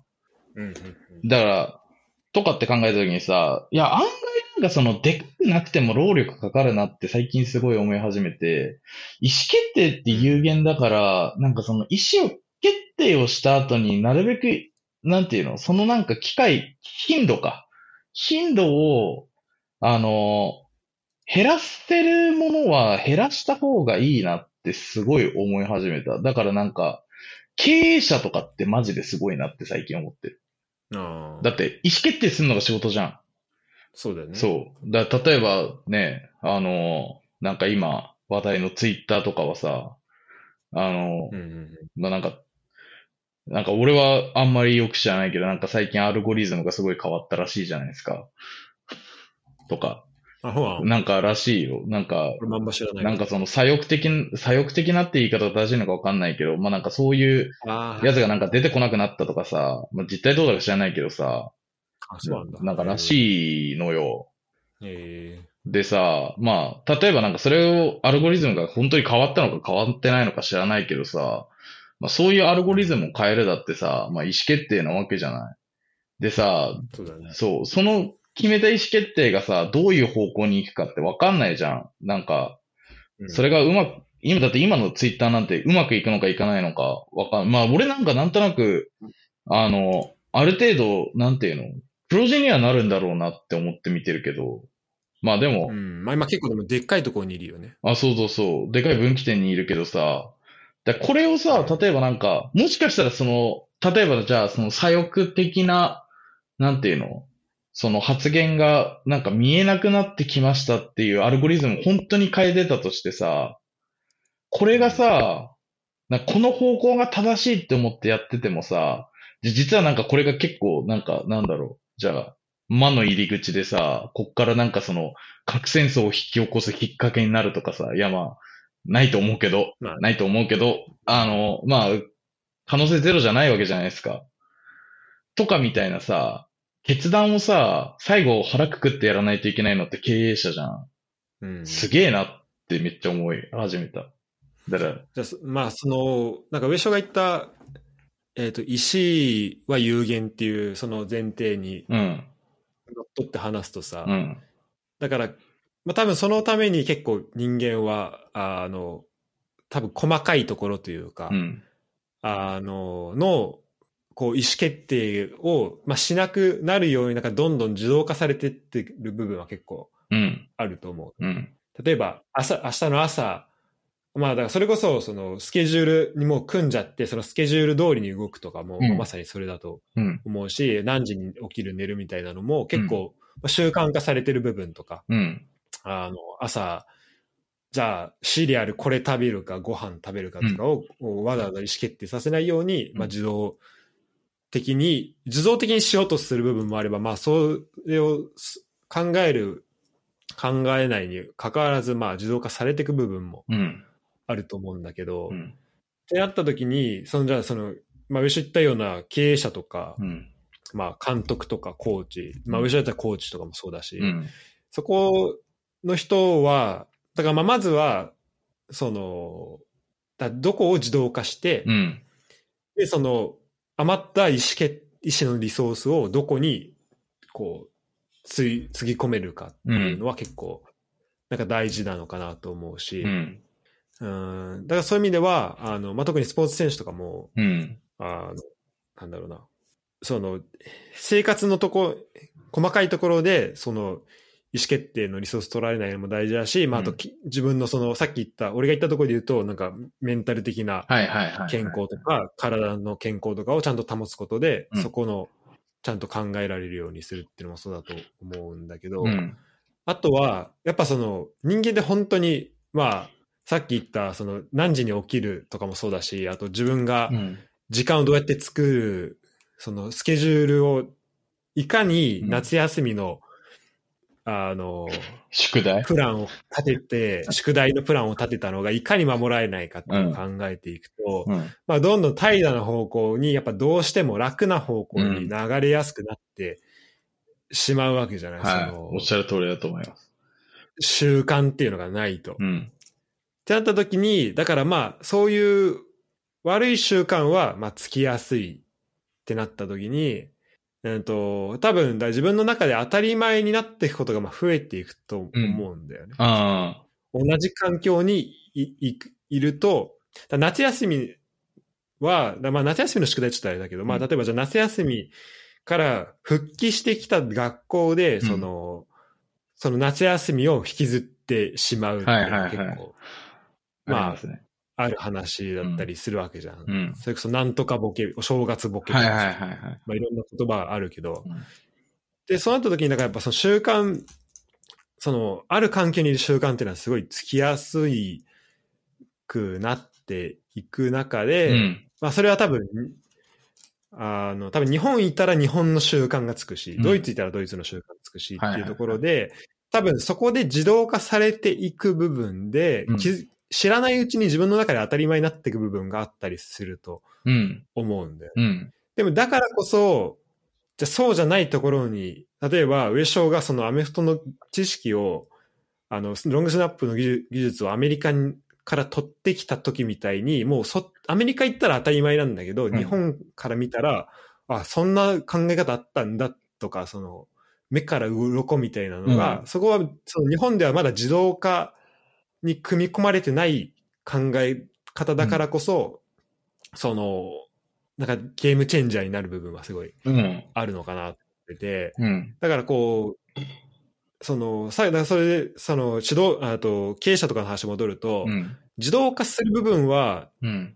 して、その、大事なじ意思決定に、をできるようなそのリソースを自分の中で作っておくのは大事だと、うん。大事なんだけど、その一方で、その自動化されていったものの中で、あの、なんだろうな、こう、本当は、こう、スポットライトをもう一回当てなきゃいけないうん。こととか、そのもう一回考え直してうん。いかなきゃいけないことが本当はあったりするとか、その他から持ってこれる部分は本当はあったりするんじゃないかっていうのは、なんか多分、そこのバランスは取って考えなきゃいけないんだまあそうだね。まあ確かに、だから経営者は本を読んで、あの、いろんな人に会いに行くんだろうね。うん、あ、そうね。いや、うん確かにまさにね、そうだよね。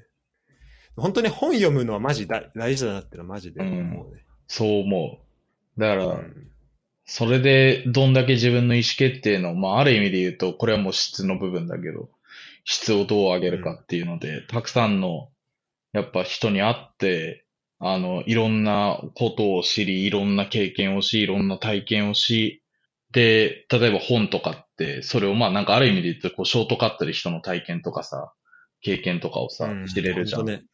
とか、うん。だし、やっぱり、やっぱりや、なんか、あの、うまくい、まあ、うまくいってるっていうか、やっぱ、この人は、すごいなって思う人こで、やっぱ人に合ってるなっていうのはあるし、うん。まあ、なんか、これ技術職とかだとまたちょっと違うかもしれないけど、でもやっぱ、なんていうの？なんかその、少なくとも、なんかその、定期的にやっぱ人と会ってるなって思うし、そういう人だったとしても。だからやっぱ、そういうのでどれだけなんかその自分の知識のストックというか、まあ経験のストックというか、っていうのを上げて意思決定の質を上げるかっていうのを考えるとそこに行き着くんだろうな、とは思うね。うん。やっぱあと、それやんないと、独りよがりになっちゃう。うん。そう思う。だからもう完全に、もう完全に質の部分だよね。だから、それが、ね、知らないうちに間違ってる方向に行ってるのかどうかっていうのもさ、わかんんなくなるし。まあ、で今こうやって話してると思うけど、やっぱね、こう、まあ、俺と上昇なんて付き合い長いしさ、うん。アメフトの話とかも上昇からいろいろ聞いたりとか、うん。その、まあ、仕事の話とかもね、まあ、その、してきた、いろいろしてきたけどさ、やっうん。ぱこうやって喋んないとわからない部分とか、うん。喋ってまだ、まだ全然、その、なんだろうな。まあ、俺が上昇から教えてもらう部分とかも、うん。かなりやっぱいっぱい、てか、あとまあ、あ、そうなんだって思う部分もたくさんあるわけですやっぱこのそれってこう、あの、スラックとかではさ、うんこう、そういうコミュニケーションで、もう一応できるけど、それっぽいことは。でもやっぱ、それをちゃんとこう、なんだろうな。あの、ちゃんと分かり合うとか、うんそこの、なるには、ちゃんとやっぱ喋らないとダメだな。うん。てか、喋るのはすごい、あの、有効だなっていうのはすごい。まあ、それは間違いないね。やっぱり、なんだかんだ言って、ね、話す、ね、文字なんてできたの1万年前だっけ？その前からずっとじ人間話してんだから、やっぱ話すって大事だよ。ねう。ん、そう思います改よ。本当に。改めて思う。改めてね、思うね。なんか、この前さ、なんだっけな？なんか俺、あの、お、小原さんって人知ってる？なんか今、フあ、聞いたことあるよ。ューチャリストとか言ってや、なんか、もともとなんだっけ、Google とか楽天とかいた人で、なんか結構その人のことを、なんかその人が発信してる内容とか、俺結構見るの好きなんだけど、なんかその人の、その人ってなんかもう本当に無限に知識があるのね。うんいやもうなんか、いや、お前 AI かってくらいのレベルでいろんなこと知ってんの。うんうんなんか、あの、って、っていう、まあ人がいいるんだけど、その人がどうやって知識を、まあなんかそのインプットもそうなんだけど、ハッとしたのがアウトプットの方で、なんかそのその人のインプット法とアウトプット法みたいなものを、なんか教えてもらうみたいなのがああって、それでアウトプットの時すごいハッとしたんだけど、例えばなんかさ、情報を知るとするじゃん。うん。うん。例えば、で、あの、それに対して、詳しそうな人とかと、にすぐ連絡を取って、で、まあなんか忙しい人も多いから、もうその場でスケジュールを決めて、まあそのスケジュールの決め方とかもなんかいろいろちょっと細かいアウトプット、なそういうテクニックがあるんだけど、それちょっと一旦置いといて、その5分10分とかの時間を作って、その人になんかこの前こういうのを聞いてたんですけど、なんかこういうのに対して意見ありますみたいなのをこうパッて話すらしいの。っうん。ていうのを無限にやり続けてるらしいのよ、その人は。うん。だから、あの、とにかくそのなんか人の多角的な視点が、めちゃめちゃ、な競争的な視点だったら別にさ、あの、なんていうの？まあ、まあ、ツイッターとかさ、まあ、それこそなんかネットのようわからん記事とかさ、見てても十分につくけど、その深い洞察とか考え方みたいなのは、やっぱりその話して5分10分話すだけでも全然変わってくるんだって。うんでそういうのをよく知ってる人からの意見っていうのもそうだし、その話しつつのところで、あの、あ、そういえば、この前 A っていう情報でこの人に話しかけてるけど、そういうなんか B と C っていう情報があって、あ、これ組み合わせるとこうなるな、みたいなのとかが、うん。やっぱ整理されるらしいの。だから、やっぱ人と話すってすげえ大事なんだなと思って、なんかその人、マジデジタルの申し子みたいな人で、この、この人絶対なんかそんな、なんていうの、こう、人と話してそういうのをなんか考え深めるタイプじゃないだろうって思ってたんだけど、実際真逆だったから、あ、やっぱそんなもんなんだってめっちゃ思っなんかね、あの、思うのは、このデジタルとか、まあうん自動、まあそのコンピューター、なんだろう、まあいわゆる IT 使ってできるようになった部分っていうのも、まあたくさんあるわけじゃた。ん。うん。で、やっぱでもそこで、で、それってでも、じゃあ人間がどう使うかってなった時には、その、まあもちろんだから自動化してもう勝手にやってもらってる部分はいいと思うんだけど、うんじゃあそれを、その、てなんだろうな、なんか量的に、もうその情報をたくさん処理してくれてる部分うん。を、こうやっぱうまく使える人というか、なんかそこがすごい、なんか大事なんだろうなっていうのはすごい思うよね。まあそうねだから情報がたくさんあって、それを、今までだったらさ、じゃあ例えば本当、まあじゃあ今俺サッカーのデータとかをうん、すごい今ワールドカップに向けて、てかまあもうキックオフしたらしいけど、うん。あの、その、情報集めてますみたいなはいはいはい。人だった時に、本当じゃあ雑誌のとか誰かがまとめてくれた情報とかを、まあエクセルにこう打ち込んでとかっていうのがデータ入力になってったりとか、すごいアナログ、まあうん。エクセルがまだあればいいけど、まあなかったらじゃあ紙にまとめてみたいなはいはいはい感じでさ、になってたわけだけど、今はもっとこの膨大なデータを、それをこう、うまいこと、こう、くっつけて、うん。そのテーブル A、B を合わせて、もっと大きい、大きく細かい C っていうのを作って、で、そこから自分が必要だと思う情報をこう、取っていくみたいなうん。ことがまあできるようになってくると思うんだけど、うんなんかそういう、なんだな、インプットの仕方も、すごいこう、変わってくると思うし、うんで、そこから最終的に、でもだから結局やることとしてはあんま変わんないと思うんだよね、その、うん。なんだろう。ちゃんと専門の人から話を聞いて、そのドメイン同士、だ自分のいる、例えば俺だったらコンピューターサイエンスのドメインがあった時に、じゃあそのサッカーのことめっちゃ詳しい人と連絡取るには、そ、そっから情報を得たりとか、うん。その人たちの知見を得るってなったら、結局それは、そこは自動化できないうん。だと思うから、うん。もちろん、だからそれが、その俺みたいにさ、サッカーのプロじゃない人でも理解できしやすいようになってる部分とかは、で、それがこう、オンラインに公開されてるって意味では、まあ、あの、変わって部分はあるたりはするかもしれないけど、ん。結局その、専門家の人から何か教えてもらうって意味では、うん。やっぱね、そこの、そこの会話とかはやっぱ必要だと思うし、うん。ただそこの、なんかズームとかスラックとかで、そこがやっぱしやすくなった。うん。気軽に、あの、さっき上昇が言ってない、そのこ、多分テクニックみたいなのが多分そういうところにもあると思うんだけど、うんその、軽く、この時間どうですかみたいな提案しやすくなったりとか、うん。あの、電話とか、パッて会うだけじゃなくて、その、コミュニ、あの、で実際にフィジカルな、ひあの、必要性が、を、なんだろう、壁をすごいへ減らすようになったっていうところで、そのデジタルの良さはあると思うんう。から、だからそこをこう、うまく使えるかどうかっていうまあとこ、ろなのかな。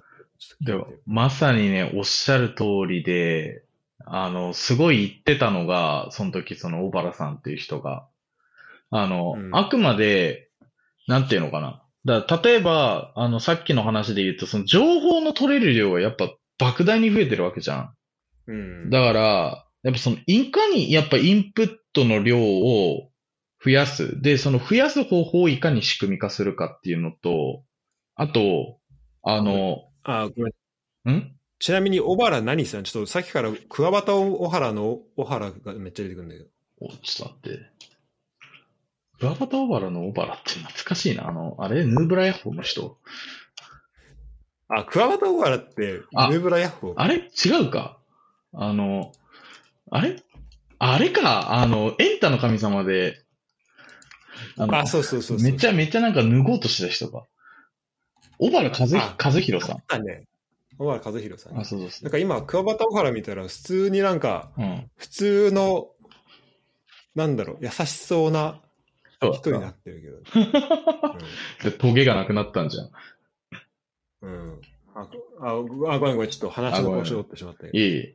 なんか、その、その小原さんが言ってたのは、まあそのさっき言ったその情報の量をこう増やしていくっていうのと、それをまあどう仕組み化するかみたいな話と、あと、あのーアウトプットの時にまさに言ってたのが、やっぱいわゆる、なんていうの、こう、たくさんの人とさ、まあ、いわゆるこう、例えば今で言うとさ、俺としらすこうやってポッドキャストを撮ってんのってさ、物理的な壁を完全に破壊してるじゃん。うん、間違いないね。だから、あの、だし、あの、どれだけ、なんていうの？まあ、ある意味で言うと、それだからこそ、あの、ミスってもいいから、やっぱりこう、どれだけたくさんの、まあ、オピニオンって言ってたけど、を作れるかどうかっていうのが大事で、えっと、なんなんか、例えば、その、コンサルとかってさ、あるじゃん。まあ、これも話してた話だけど、コンサルっていう仕事あるじゃん。うん。コンサルって仕事ってさ、あの、まあ、大倉と、あのね、あの、我々の大先生のあの、大倉、大倉大臣とか見てればわかると思うけどさ、僕らで大倉大臣見てればわかると思うけどさ、あの、まあ、あれじじゃん。なんか全然知らないさ、あの、こととかにさ、突然こう、じゃあお前次この仕事ねとか言ってさ、あの、その道30年とか40年くらいのベテランの人とかにさ、御社はこういう戦略で行こう、行った方がいいと思いますって提案するわけじゃん。うん。あの、例えばさ、なんだろう、じゃあ俺がさ、今から、例えばこうコンサルになったとしてさ、じゃあお前今から女性下着の会社の人に家のコンサルなって言われてさ、女性下着をさ、こう何十年もやってきたさ、なんていうの、その道のプロみたいなさ、おばちゃんにさ、そうね。そうん。う、あの、この世は、あの、もう今は B カップ、C カップの人にはブラは売れないですとかさ、提案するのってさ、いやまあまあ知らんよ。B カップ、C カップの人にブラが売れるか売れないかなんか知らんけどさ。まあでも、まあなんかすげえざっすげえざっくり言うとそういう話なわけじゃん。ってなった時にさ、その道30年、40年の人に勝とうとした時に、あのもう、ファクトの量しかないんだって。うん。だから、例えば、じゃあ今なんか、例として挙げたからもうこのままつもう突き進むけど、じゃあ例えば、はい。例えばね、あの、そういう、ブラがさ、あの、本当に、じゃあ例えばなんかその、女性の、なんていうの？なんかその、身体測定とかさ、あの、な健康診断とかの結果とかでさ、じゃあなんかその、うん。バストサイズが例えばこうすごい下がっ、そもそもこうすごい下がってて、で、例えばなんかそれと、あのなんかブラの、なんていうの、こう出荷量とか売上高がこう減少してますとかっていうデータがあったらさ、まあ少なくともこういうファクトなんですっていうのは言えるじゃん。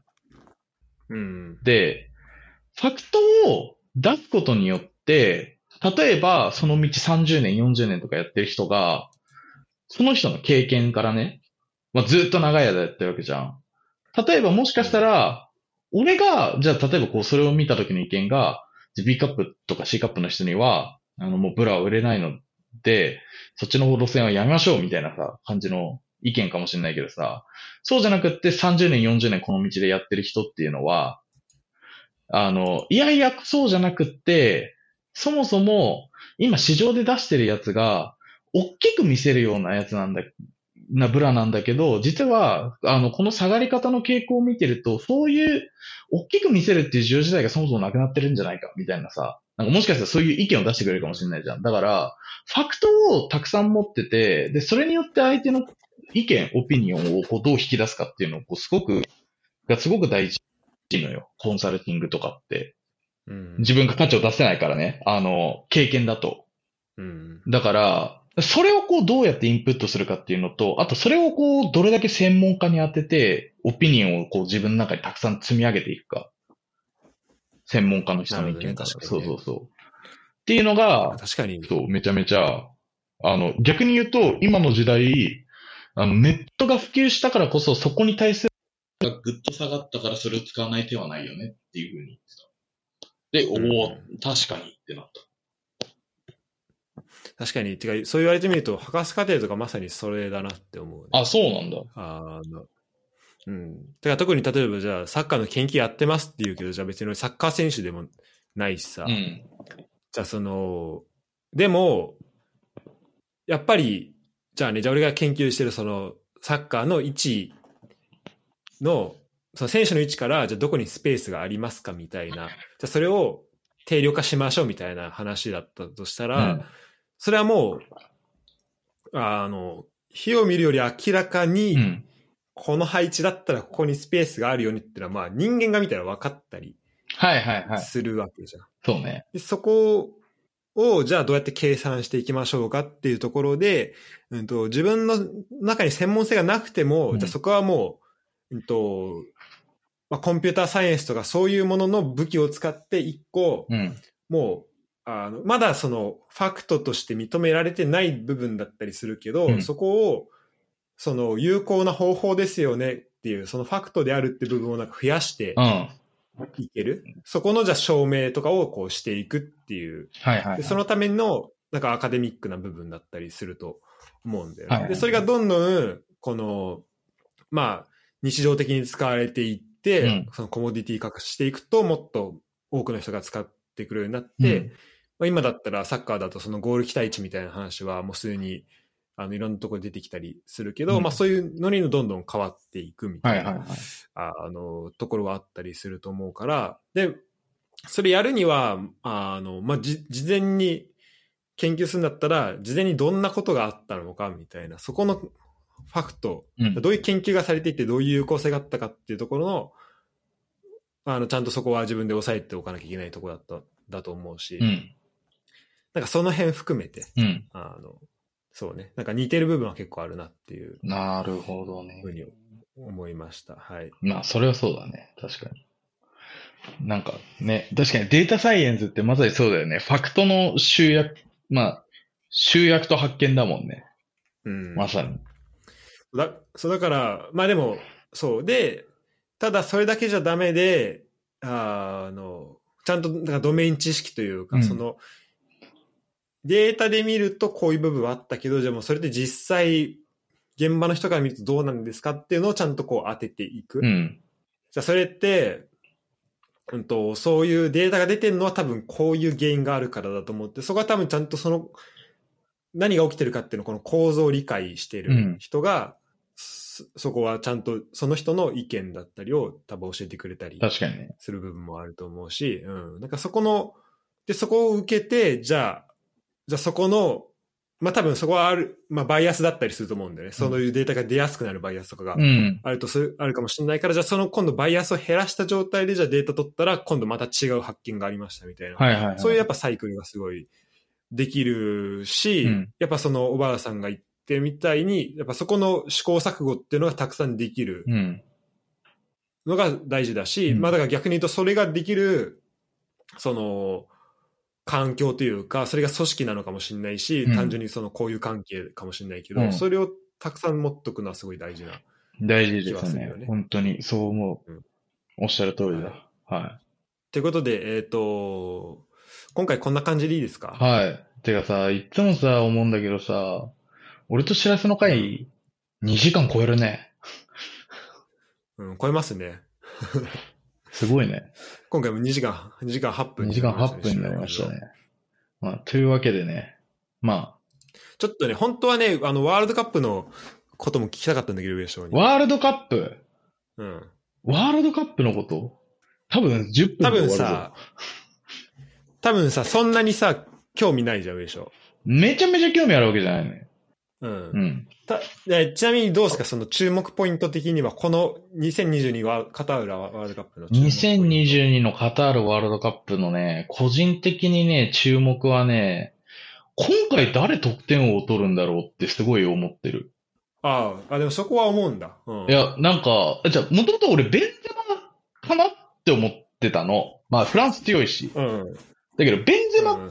怪我しちゃったじゃん。うん。誰取るんだろうって、めっちゃ思う。得点王ってなんか大本命みたいな人いなくない？本命っぽい人は何人かいると思うけど。例えばケインとかさ。まあ、ケイン、まあ、代表で言ったらえークリロナもそうかもしれないし、そう、ネイマールとかもそうだし。メッシ。そうそうそう。だけどなんか大本命っぽい人いなくない？うん、まあ確かにね。だから、そういうのは面白いと思うし、あとは、うん。あのーワールドカップ盛り上がってないっていう話題で盛り上がってる、あのーサッカー老害たちをぜひ日本代表に黙らせてほしいなってめっちゃ思う。てかさ、いや、すごいあのそう、上昇が、そうん、上昇が緊急動画にした、あの、盛り上がってないって言ってる時点で盛り上がってるっていうのは、あれはすごいいい言葉だなっていうう。え、実ふうに思う。そうじゃない？だって盛り上がってないっていうのが話題になってる時点で盛り上がってんじゃん。普通に。う んそうそれは間違いないな。めっちゃそうだなと思った。だから、あの、あの、なんかその、んなんか、まあさ、な、その森保ジャパンがさ、過去、なんていうの、なんかその、すごい地味で、あの、花がないとかさ、まあ、そもそもなんかその森保の戦術とかさ、その戦法とかもすごい、まあやっぱ賛否両論あるわけだけどさ、うん。だけど、まあ、勝てば官軍だからさ、なんかね、ぜひ黙らしてほしいなっていうのは、すごい思いますね。そういうことを。そういう意味での、うんまあ、その日本代表がどうなるかっていうのも、じゃあ注目。もう注目です。で、ちなみに一応言っとくと、僕 MPP で、あの、初戦のドイツ対日本代表は、えードイツが勝つにかけました。あはい。ということで、ああ、そうで、そういえば、それももう始まったのか、そう、そうだよ。そこは僕はドイツにかけましたけど、まあそうね、でもなんか、ね、本当に、あの、素で、あの、やっぱ、だん、なんかそういうことを、をさ、なんかこう外野は言いたい放題言える立場だからさ、なんかいやなんか別に悪いことじゃないと思うから、そうやって言ってね、なんかワールドカップが注目されることは全然悪いことじゃないと思うからさ、なんかいいと思うんだけどさ、あの、なんかぜひ、黙らしてほしいなとは、まあ一、なんだろう。こうなんかスポーツに関わってきたものとしては、やっぱ思うところはあるよね。うんうんうんうん。なるほどね。そうか、じゃあまあ、じゃあ思ってたよりは関心あるね、全然。あ、本当？うん、なんかもっと、なんか日本代表ぐらいかなっていう。てか日本代表もまあ結果パッて見てるぐらいかなと思ってたけど。うん。まあ、だ、まあ確かに、あの、こういうゲームでもやってるわけだし。あ、そうそうそう。だからまあ、見るよ。やっぱなんだかんだ言いながら。うん。見ます見ます。普通に。じゃあまあそこは、そっか。いやだから、ね、なんか、その、まあ、いわゆる盛り上がってないって言われる部分とかうん。が、じゃあなんでそうなるのかみたいなのもそうだし、あとまあ、それこそ、あの、今ドイツで、えっとね、昨日、なんかオーナーの子供が二人いんだけど、うん。二人とも、あと昨日夫、あと息子が帰ってきて、今日今娘がいるんだけおど、ー。なんか話してると、やっぱ、で特に娘はなんかベルリンに住んでるので、今ね。うん。でもすごい先進的、すごい、何あの、左、まあ、うん。右左で言うと、はいはいはい。で、友達、もうみんなポリティカルコレクトで、だからみんな、もう、周り誰もサッカー、あの、ワールドカップ見るって言ってる人いないらしくて。あー、そっか。そっちは、やっぱそれがだいぶ問題になってるもんね。そうそうそうそう。で、俺は、あの、ボイコット以外にも、うん。まあ、道は、なんだろうな、まあ、その、まあ、人権問題みたいなところも含めて、はいはいはい。まあ、いろいろあるよっていう話をね、うんあの、まあ、思ったんだけど、うん。あの、でもまあ、世論的にはやっぱそうなってるし、まあそうだね。うん、なんかその辺のね、話とか、まあ、またちょっとできればなってそうね。まあ、思ったんで、うん。うん。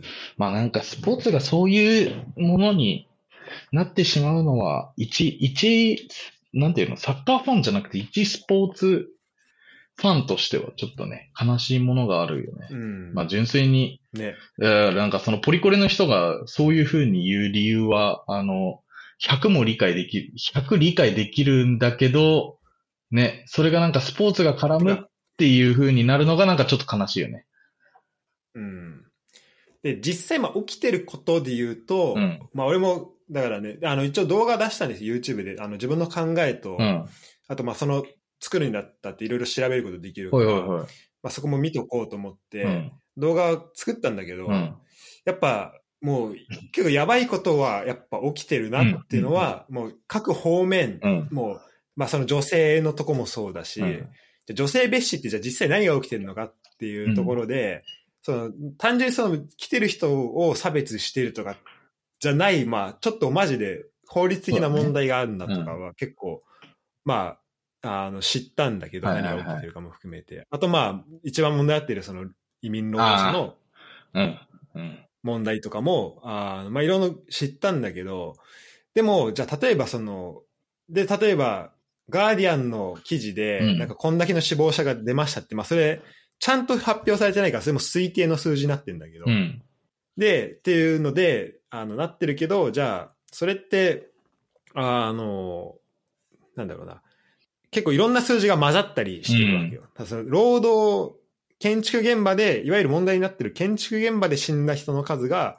本当に1万にいるのかってはいうところ。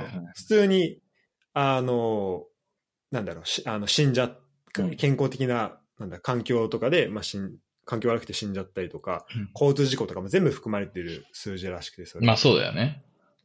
まあ、それ込みだとしても、まあ、多いは多いし、うんあの、あのやっぱそのレポート見ると、本当にやばい環境うん。なんだけど、でも、まあ、そこが、こう、まあ、混ざっちゃってる部分もあるし、はいで、それは、あの、で、結局俺データないから、そ、そこまで結論、まあ、まだげ得てないんだけど、うん。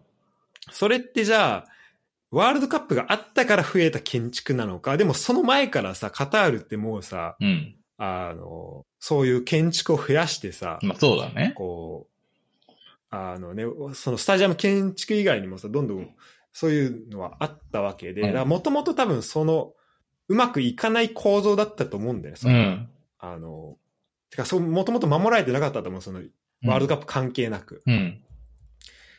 で、って中で、じゃあその、じゃあそのタイミングで、あの、今、スポットライトが当たった中で、あの、ここでボイコットして、また関心をこう、離してしまうっていうのが、うん。本当にいいことなのかなっていうのはちょっと思ったら、ままあしたあ、まあそうね。ね。まあ、うんまあ、女性蔑視の問題に関しては宗教的なところもあるからさ、一概に言えないよね。っていうのは思うから、まあ、まあ例えばねまあ例えばね、じゃあ俺が読んだやつだと、うん。えっ、と、オランダ人の女性が、はえっ、と、ホテル泊まりましたと。で、ホテルのバーだったらお酒飲めるから。い。うん。あ、それもなんか、一応違法らしいけど飲めるみたいな、なんかそういうちょっと、はいはいはいはいまあグレーゾーンの、よくわかんない状況だけど、うん。まあでも飲みましたと。はい。で、そしたら、まあその、いわゆる、なんつうんだっけ、その、まあ、あの、なんつうんだっけな。まあ、要はお酒に薬物仕込まれてて、はいはいはい。あの、あるじゃん、よくさ、うんなんか事件でさ、うん昏睡状態にはいはいはい。なっちゃってて、ありますねで、朝起きたら、もう、だ記憶がないと。うん。でもまあ、その、まあおそらくそこでまあ性的暴行、まあ要はレイプをはいはいはいされたっていうはい。ことじゃん。で、まあそれってさ、まあどう考え、まあ、その人には、うん。まあ落ち度ないよね。うん。てかまあ単純な被害者じゃん。うん。で、まあ日本だったらどうするかって言ったら、まあそこでさ、うん警察行ったりしてさ、うん。その、通報するわけじゃん。うん。で、そうするとカタールだと、で通報するんだけど、通報しに行ったらしいの、その人も。うん。でもそうすると、あの、あの何？婚外性交渉、つまり結婚してないのにうん。性交渉をしたっていうのをまあ認めたことにはなるよね。それってまあ事実として結婚してないけど、うん。同意したかしてないかに関わらず、そのレイプされたっていうのもまあそういうことになってしまうと。うん。で、それはそのカタールだと違法だから、だからその人はレイプされてそれ通報しに行っただけなのに、それで逮捕されるっていうことが。起きたらしくてね。じゃあ、それって、あの、まあ、宗教とかもあるけど、その、じゃあ人人間を扱うってなった時に、うん。それが、た、あの、そのままでいいのかっていうのは、まあ考えなきゃいけないと思う。うん。まあそうなんだよね。その仕組みとして。うんだそれって単、なんなんだろう、本当被害者増やすだけで、なんか、やっぱりその、カタールとして良くない、カタール的にあまりよ良くないと思うんだよね。その女性は、うん。観光客としてやっぱ来なくなるし、そうだねまあ、それを良しとしてるのかもしれないけど、うん。うんっていうところとかね。ってのは、俺も知らない部分が多かったから、んそこまで話せなかったけど、うんやっぱそういうところも見えてきたりするから、うん。で、それ知らないじゃん。やっぱそのカタールのことなんてさ、やっぱみんな知らないと思う。いや、わかんないね。そう。そうだよね。本当に。だから、そこを知るきっかけになると思うのね。うん。うん。っていうのも含めて、だからまあボイコットはすごい、まあ最初の注意喚起という意味では良かったかもしれないし、そこでプロテストして、うん。その FIFA に、じゃあこの大会の場所変えてもらうっていうのは良かったかもしれないけど、うんもう、やるっていうのが決まってる中で、もうボイコット、まあ、ボイコットしながらその発信し続けるとかっていうパワー、そこで協力するっていうのはありかもしれないけど、うんもう単純にボイコットしますってので終わってるのはちょっと、てかもうそのムードがもう1年ぐらいずっと一緒だから、ああ、はいはいはい。なんか、全然そこはなんか進歩がないっていうとちょっと批判的すぎるかもしれないけど、まあてかまあもちろんね、そのボイコットすることに対してはそれは全然個人の選択だからいいんだけど、はいはいはい。うーんなんか、ほうん、なんかそれややるって言ってる人は本当にそれで良くなると思ってんのかなってのはちょっと思っちゃうあね。それでカタールの、まあもちろんね、賄賂もあんだよ。うん。はいはい問はい題としては。ありますね。ありますね。でも賄賂で言うと、もう過去の大会、まあ、少なくとも俺が見た中だと2006から2006、10で14は確実なのは見つけられなかったけど、うんまあ、ブラジルもワールドカップ招招致以外のもう汚職多すぎるから、まあうん、一回除くとして、うん。2006、10、18も全部、あの、汚職はもうあったっていうのが、もうちゃんとこう、あの、明らかになってるのはあるわけで、うん。じゃあそれで、まあだから FIFA をもう、FIFA に堪忍袋がの尾が切れたっていうのはまあわかるけど、うん。